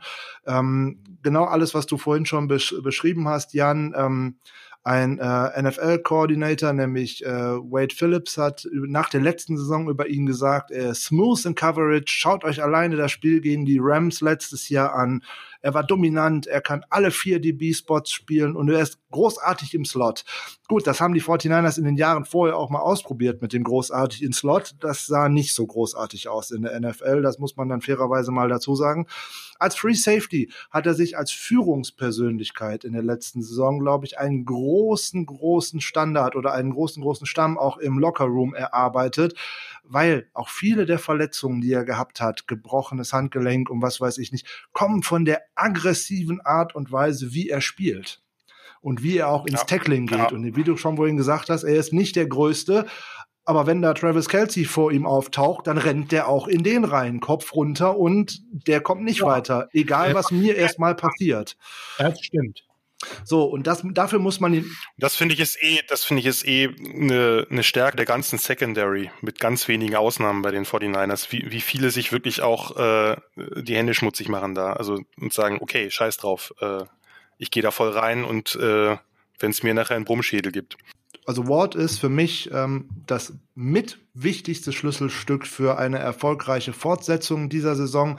Und du hast es vorhin vollkommen richtig gesagt, für einen Single High Safety ist er vielleicht in der Range ein bisschen eingeschränkt. Aber ich glaube auch deswegen hat man in der letzten Saison ein wenig angepasst und hat äh, in einem guten Drittel der Snaps fast Cover 4 gespielt. Ja, kommen wir doch dann, er ist ja für uns, denke ich, für alle drei gesetzt. Kommen wir doch mal zu seinem äh, kongenialen Partner äh, im Safety-Duo, Jakiski Tat. Frank, da warst du ja schon vorher guter Meinung drüber. Musstest deine Meinung nicht so gravierend revidieren wie bei Jimmy. Erzähl uns mal, warum du über ihn sowieso schon eine gute Meinung hattest und was er da letzte Saison so gezeigt hat.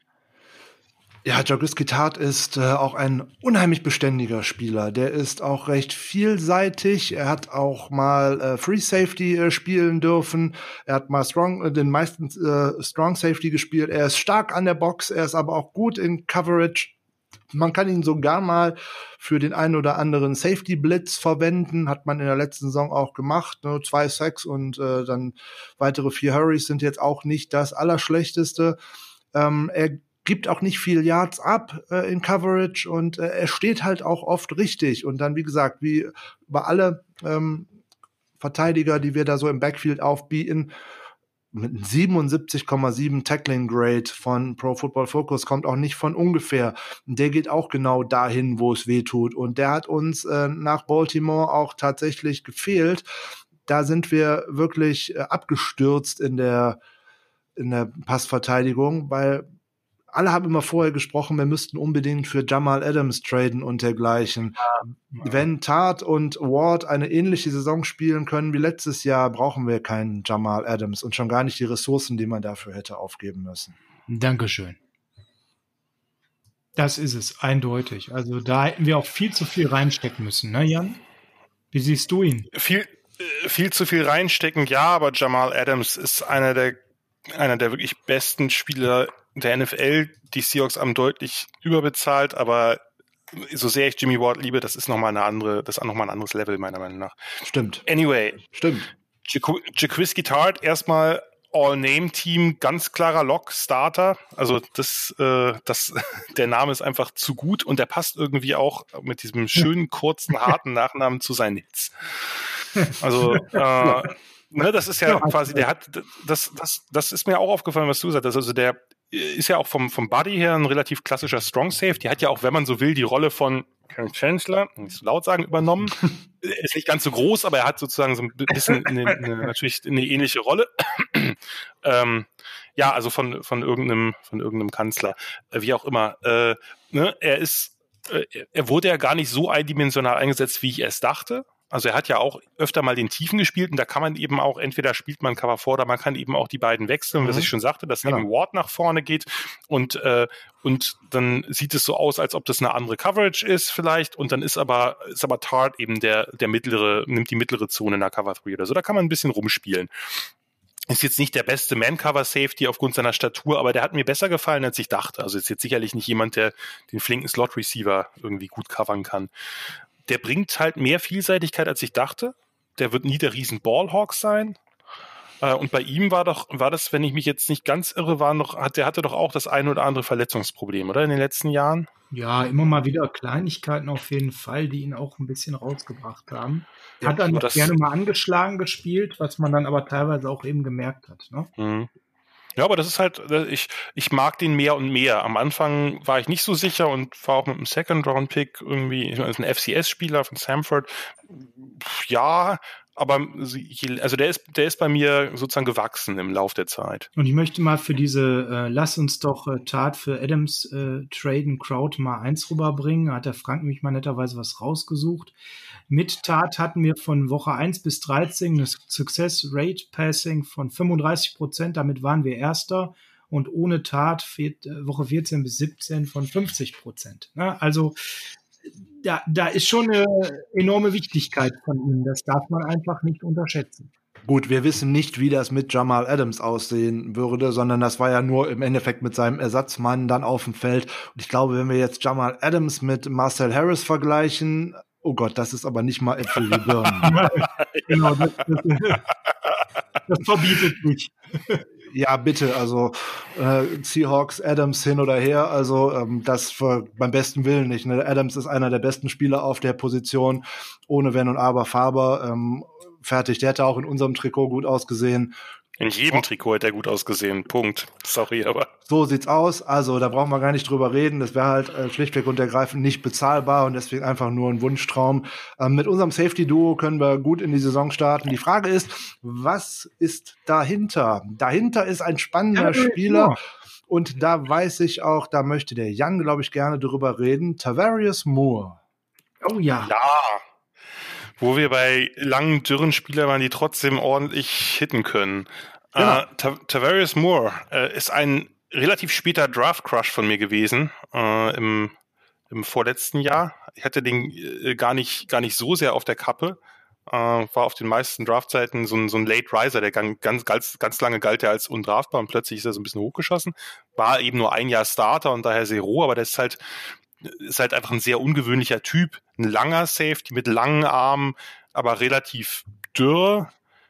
Äh, hat einen Free Safety Körper, wenn man so will, spielt aber wie ein Strong Safety, zumindest im College. Also der hat, der hat mir wirklich richtig viel Freude gemacht, äh, wenn ich den Tackeln gesehen habe. Der war halt oft an der richtigen Stelle, weil er eben auch so athletisch ist, ähm, hat einen tollen Closing Speed.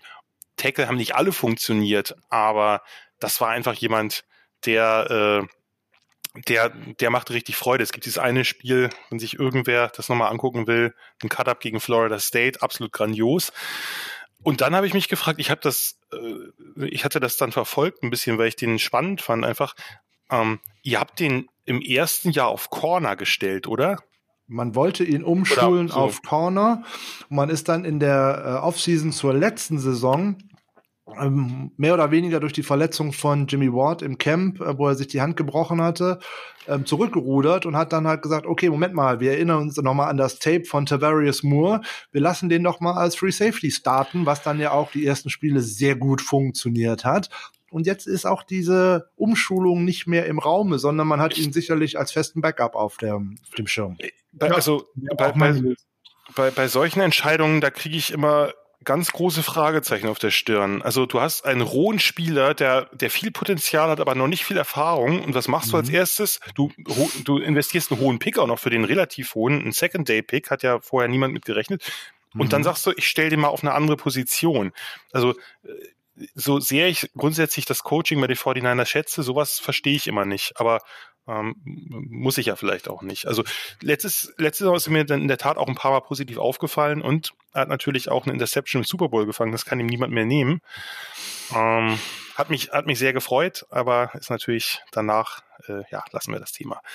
Aber es ist ein spannender Spieler und ich glaube, genau, genau eine gute Rolle, so ein, so ein erster Backup, der theoretisch sogar beide Positionen spielen könnte, der, wenn er denn eben, wie gesagt, muss sich natürlich entwickeln, klar Erfahrung sammeln und das eine, die eine oder andere Schwäche beheben. Äh, aber der bringt halt ziemlich viel mit, finde ich. Von daher. Und auch noch gute Special-Team-Fähigkeiten. Das kann sein, das habe ich natürlich nicht verfolgt. Kann ich bestätigen. Also ist definitiv der, wo wir sagen, den können wir dahinter einloggen, der so der erste Aufrücker ist. Du hast gerade schon den Namen Marcel Harris genannt, Frank. Da müssen wir natürlich auch mal kurz drauf gucken. Ja, das ist definitiv der Backup für Strong Safety, wenn nichts passiert. Ein hier und da blinder Hitter in Anführungszeichen, ähm, weil er dann gerne auch mal an jemandem vorbeischießt. Aber wenn er denjenigen dann trifft, dann tut's auch übel weh. Ähm, richtig, ja. So sieht's aus. Also Miss Tackles ist da so ein Problemchen, ähm, wenn man da an die wenige Spielzeit, die er letzte Saison hatte, 342 Snaps und dann sieben Miss Tackles, das lässt über das blinden Hitter schon mal so ein bisschen was erahnen. Aber der bringt auch einiges mit, nämlich äh, eine unglaubliche Mentalität. Der will einfach, der will sich äh, reinhängen, der will auch mal äh, ein Gamechanger sein, nämlich mit einer Fumble Recovery oder einem Forced Fumble und dergleichen. Der ist wild auf den Ball. Also von daher, den, den mag ich einfach von seiner Art zu spielen. Ballgeil fällt mir da spontan ein. Ja, so eine gesunde Ballgeilheit. Ne? Okay, ja, nehme ich auch hin. Auf jeden Fall die Art und Weise, wie er spielt, gefällt mir. Ja, ich, Jan. ja, also äh, ist halt jemand, der hat sich im letzten, in der letzten Saison im College das, die Achillessehne gerissen. Ähm, war dann dennoch, wurde dann dennoch gedraftet von den Niners. Und die Niners haben ja ein paar Jahre vorher damit so ihre Erfahrungen gemacht, im letzten Jahrzehnt, dass sie doch gerne mal den ein oder anderen, den ein oder anderen äh, Flyer auf Spieler gesetzt haben, die vielleicht ein mhm. relativ hohes Talent haben, aber doch größere Verletzungsprobleme oder wirklich eine sehr schwere Verletzung. Müssen wir nicht mit, mit Marcus Lattimore anfangen, aber da gab es eine ganze Menge eine ja, Zeit lang hatten die Niners ja auch relativ viele Draft-Picks immer. Da konnte man sich den ein oder anderen Flyer leisten und meistens sind die halt nicht gut ausgegangen. Ja. Alle, ähm, nicht. alle nicht. Auch irgendwie dramatisch verändert. Ne? Ja, äh, also ich, ich habe natürlich Harris jetzt nicht bei euch verfolgt. Das ist halt ein guter Hitter. Äh, dafür ist er bekannt gewesen. Äh, vielleicht ein, ein, Big Safety für, für, für Dime Packages irgendwie. Ähm, ich weiß nicht, wie der in Special Teams ist. Backup für Tart, ja. Ähm, und irgendwie brauchst, brauchst du ja ähm, mehr Safety als nur drei. Von daher. Ja. Ja. Man sollte, man sollte mal von vier ausgehen, mit denen man in die Saison geht. Obwohl man es letzte Saison nicht getan hat, da waren ah, okay. es nur drei, aber da hatte man auch DJ Reed in der Hinterhand. Das mhm, wird, ja genau. jetzt, wird ja jetzt nicht der Fall sein. Also wir haben bei Ward, Tart, Harris und Moore, wenn wir mal so die vier einloggen und sagen, das, das sind die vier, die wahrscheinlich da starten, wenn wir von Vieren ausgehen? Oder äh, sieht das einer von euch beiden anders? Nein, sehe ich tatsächlich so. Wir haben aber noch einen ganz spannenden, da kann Jan bestimmt auch noch ein bisschen was zu sagen. Nämlich, wir haben tatsächlich auf, auf, dem Roster genau den einzigen Safety, den an ich mich in den letzten Jahren aus Alabama erinnern kann, der nicht unbedingt zum Star avanciert ist. Ja, äh, da, da gab es noch, wie heißt der von Tony Brown oder so, von den, äh, der äh, bei den Packers dann gelandet ist. Ja, stimmt. Äh, gab es, also es gibt so einige, die dann, äh, ist der Tony? Ich weiß gar nicht mehr gerade. Ähm, äh, la langer, äh, langer Tag äh, und es ist auch schon recht spät. Ähm, Maiden, ja, Maiden ist halt äh, das fand ich spannend, weil ich auf den relativ, also der, der lief für mich immer so unter Just Another Guy ab eigentlich. Star besetzte Tight Defense und, und Maiden war da irgendwie immer drin, hat auf diesen Star gespielt auch, also diesen, diese Position, äh, wenn die, mhm. wenn die äh, ähm, McKinney nicht gespielt hat. Ähm, doch bei, bei, beim, beim Tape-Schauen von McKinney und von Trevon Diggs ist er mir halt äh, immer mal wieder positiv aufgefallen. Und, hä, Moment, Maiden, okay, okay, ist wieder irgendwo am Ball und ähm, hat dann oft Strong Safety gespielt. Äh, ähm, und ja, also war halt, ist halt ein roher Spieler, ist jetzt natürlich kein Top-Talent, aber der hat, der hat ein paar schöne, schöne Plays gehabt, hat halt viel im eben Cover 3 die, die Hook Zones gespielt, also was, was, äh, was bei den, äh, bei den 49ers auch gespielt wird und hat halt einen ganz guten Closing Speed gehabt, fand ich, und einen, und einen netten, äh, einen netten Break auf den, auf den Ball. Also das, ich fand den insgesamt so von den Bewegungen relativ flüssig. Ähm, der hat relativ viele Interceptions auch gefangen, von daher war jetzt kein, der hat halt auch Corner gespielt, das glaube ich äh, ist völlig, völlig außer Frage, dass er das, dass er das in der NFL spielt äh, und war jetzt äh, auch ein bisschen wilder Spieler, also vielleicht kann er sich da mit Marcel Harris zusammentun, dass die beiden zusammen irgendwie auch mal gemeinsam hm. an einem Spieler vorbeischießen, das ist ja vielleicht auch äh, Vielleicht treffen vielleicht, sie sich vielleicht dann ja, ja, vielleicht, ja, das wäre dann vielleicht ein bisschen, ein bisschen schmerzhafter, äh, wollen wir nicht hoffen, aber das wäre jetzt, äh, das wäre jetzt ein Spieler, der, den ich, den ich doch dann später interessanter fand, als ich am Anfang, äh, als ich das am Anfang dachte. Also, äh, der hat mir, hat mir gar nicht so schlecht gefallen. Shahim Carter ist mir doch eingefallen, war auch jetzt einer aus der, aus der letzten Crew, der ist auch undrafted gegangen, wenn ich mich jetzt nicht komplett irre. Also äh, nicht alle Barmer Safeties werden gedraftet, aber die haben ja, die spielen ja auch viel mit rein und von daher kann dann immer einer ja. runterfallen. Tony Brown oder, oder Carter halt oder so. Aber äh, anyway, äh, Jared Maiden finde ich ist ein interessanter, Spieler und vielleicht setzt er den ja aufs Practice Squad. Ich würde nicht ausschließen, dass der nicht doch noch in der NFL irgendeine Rolle spielt. Sicherlich jetzt oder höchstwahrscheinlich keine große, aber ich finde ihn spannend. Fällt dir irgendetwas Positives ein zu einem Spieler, der zu, äh, zuletzt in der Canadian Football League gespielt hat und dort ein sogenannter Standout war, nämlich Chris Evans mit bei den, äh, Moment, wo hat er gespielt? Bei irgendwelchen Eskimos. Ed Edmond, Edmonton, Edmonton Eskimos. die wollen sich, die wollen sich, glaube ich, Eskimos auch umbenennen. Äh, aber wie auch immer, ähm, äh, anderes, anderes, Thema. Thema. Nein. Also, nein. Sorry. Gut. Dann äh, Nein. Das, das wäre das gleiche Nein wie von mir und dann sind wir mit dem nämlich fertig. Alles klar. Dann sind wir generell übrigens. Das ist auch schön. Fertig. Hat ja auch lange also gedauert. oh, gar nicht, war schön. Ja. Also ich würde mal sagen, können wir gerne wiederholen. Hat Spaß gemacht. Ich gucke gerade auf dem Tacho über zwei Stunden. Die Zeit ist für mich gefühlt total wie verflogen. Frank, wie war es für dich auch so schön? Es könnte noch lange so weitergehen. Wir haben vielleicht es ein bisschen übertrieben, dass wir Cornerbacks und Safeties ja. in eine Folge gepackt haben. Ja, aber wir haben tatsächlich unseren Rekord von der Länge nicht überboten heute. Obwohl das eigentlich das war, was du äh, heute anvisiert hattest. Wir haben es nicht ganz geschafft. Wir können natürlich jetzt noch ein paar Minuten über irgendwelche Dinge sprechen, um das dann. Äh, Eine News hätte ich noch, die ich reinwerfen wollen ah, würde. Ah, guck mal, jetzt kommt die Zeit, jetzt kommt der Zeitspiel äh, aller Höhle. Okay. Ist kein Zeitspiel, ist ja rein zufällig während der Folge passiert, äh, passiert, äh, dass die 49ers doch tatsächlich noch ein ähm, Tight End unter Vertrag genommen haben. Leider, leider nicht den, den ich so favorisiert habe. Es ist nicht Delaney Walker. Nein, Nein, es ist Jordan Reed. Oh. Es ist Jordan Reed. Jordan Reed. Oh, da sind wir dann. Ja. ja, ja.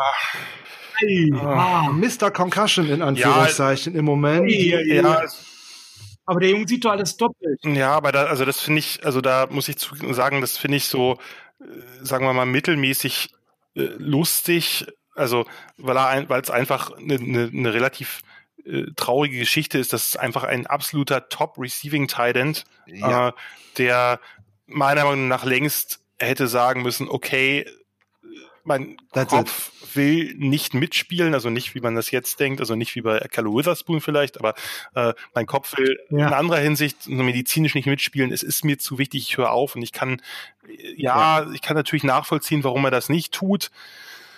Aber es gibt so Spieler, wo ich ja, sagen würde, komm, es wäre ist, besser. Es ist jetzt auch gut. Du hast ja auch keine so schlechte Karriere gehabt und naja, ich hoffe dann einfach immer, dass nichts nichts Übleres passiert, weil die Chancen sind natürlich sind natürlich jetzt relativ groß. Jetzt nicht nur, ob der eine nächste Concussion kriegt, sondern was dann in 20 Jahren ist oder in 10 vielleicht schon. Ja, das ist einer, wo man direkt das Gefühl hat, äh, das ist halt so ein Kandidat, wo wir nicht wissen wollen, wie es denen in ja. 20 Jahren geht. Leider. Ja. Also wollte es auch nicht zu sehr ins Lächerliche ziehen, aber ich bin auch überrascht, dass wir ihn verpflichten. Wir waren, äh, das kannst du nicht wissen, wir haben das diskutiert bei der Position Preview äh, Tight End, weil uns so ein bisschen äh, Tiefe gefehlt hat. Da war uns klar, da muss was noch passieren. Und wir waren bei Delaney Walker, ja. wo wir gesagt haben, das ist eigentlich ja. der, den wir da gesehen. Gut, jetzt kommt Jordan Reed natürlich auch, hat wieder eine Vergangenheit mit äh, Kyle Shanahan aus Washington herausgesehen und wenn man ihn jetzt auch nicht dramatisch einsetzen muss, also sprich Starter ist er ja nur definitiv nicht, aber wenn er keine Nein. Ahnung 10, 15 Snaps pro Spiel auf dem Feld steht, Ach, schon gönnen, gönnen wir es ihm, wenn er gesund ja. ist. Herzlichen Glückwunsch. Aber wie du richtig gesagt hast, Jan, bei so vielen Gehirnerschütterungen und auch die ganze letzte Saison ausgesetzt wegen einer schweren Gehirnerschütterung im Camp, oh, ob ich mir das dann nicht vielleicht doch mal besser geknickt hätte, der dürfte wahrscheinlich ein paar Euro beziehungsweise ein paar Dollar auf dem Konto haben. Also am Geld wird es nicht liegen. Äh, was ich jetzt, so, was ich jetzt so schnell eruiert habe, ist es ohnehin äh, Minimumgehalt plus Incentives gebunden an Spielzeit, Yards, Touchdowns oder irgendwas.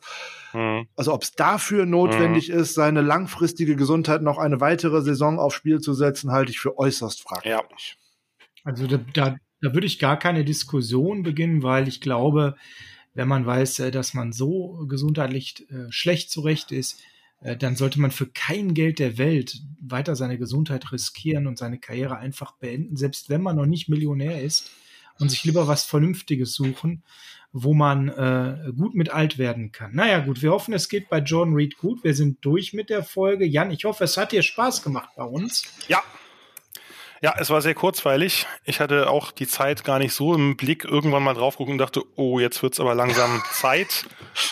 Zeit, Zeit. Zeit, Zeit, ja. ja ähm, äh, und äh, darum versuchte ich mich etwas kürzer zu fassen, obwohl das sicherlich etwas ist, was mir immer ein bisschen schwer fällt. Sind wir schon zwei? Aber ich kann dir sagen, Jan, äh, äh genau, also ich kann dir zwei Sachen sagen. Das eine ist, du bist da mit Frank in bester Gesellschaft. Ähm, ich schätze das aber sehr, es war sehr kurzweilig und ich muss dir ganz ehrlich sagen, ich hätte nie gedacht, dass in einer Folge des Niners Huddle so oft das Wort Seahawks fällt, ohne dass ich demjenigen böse bin. Also an der Stelle bin ich dir nicht böse dafür, dass du es getan hast. Also das hast du wirklich äh, sehr gut rübergebracht und äh, ich konnte das gut annehmen, dass du dieses böse Seahawks-Wort so oft verwendet hast. Und das ist alleine ja schon auch eine Riesenauszeichnung. Das zeigt, wie viel Spaß mir das heute gemacht dass du gut annehmen konntest. Ja, gerne wieder bei Gelegenheit. Ja, also ich sag mal, spätestens zum Draft werden wir diese Gelegenheit haben. Da besonders gern. Gerne vorher, ja lange hin. Ne? Ähm, ich würde ganz gerne dir zum Schluss noch eine Frage stellen, die ich jedem, der im College Football tief drin ist, eigentlich am Anfang stelle. Habe ich heute nicht gemacht, weil wir so voller News und Tatendrang waren. Aber ich hätte gerne von dir zum Abschluss mal so zwei Minuten eine Einschätzung wie wird denn die College-Saison überhaupt jetzt genau aussehen, deiner Meinung nach? Oh, muss das jetzt noch sein? ähm, weil wir haben jetzt schon von, von Julian und anderen da mal so eine, so eine Einschätzung gehabt und du bist so ein äh, tief drin befindlicher Experte. Wie siehst du das realistisch? Ähm, momentan ist man da sicherlich an einem Scheidepunkt. Also ich denke, dass es jetzt keine Saison geben sollte.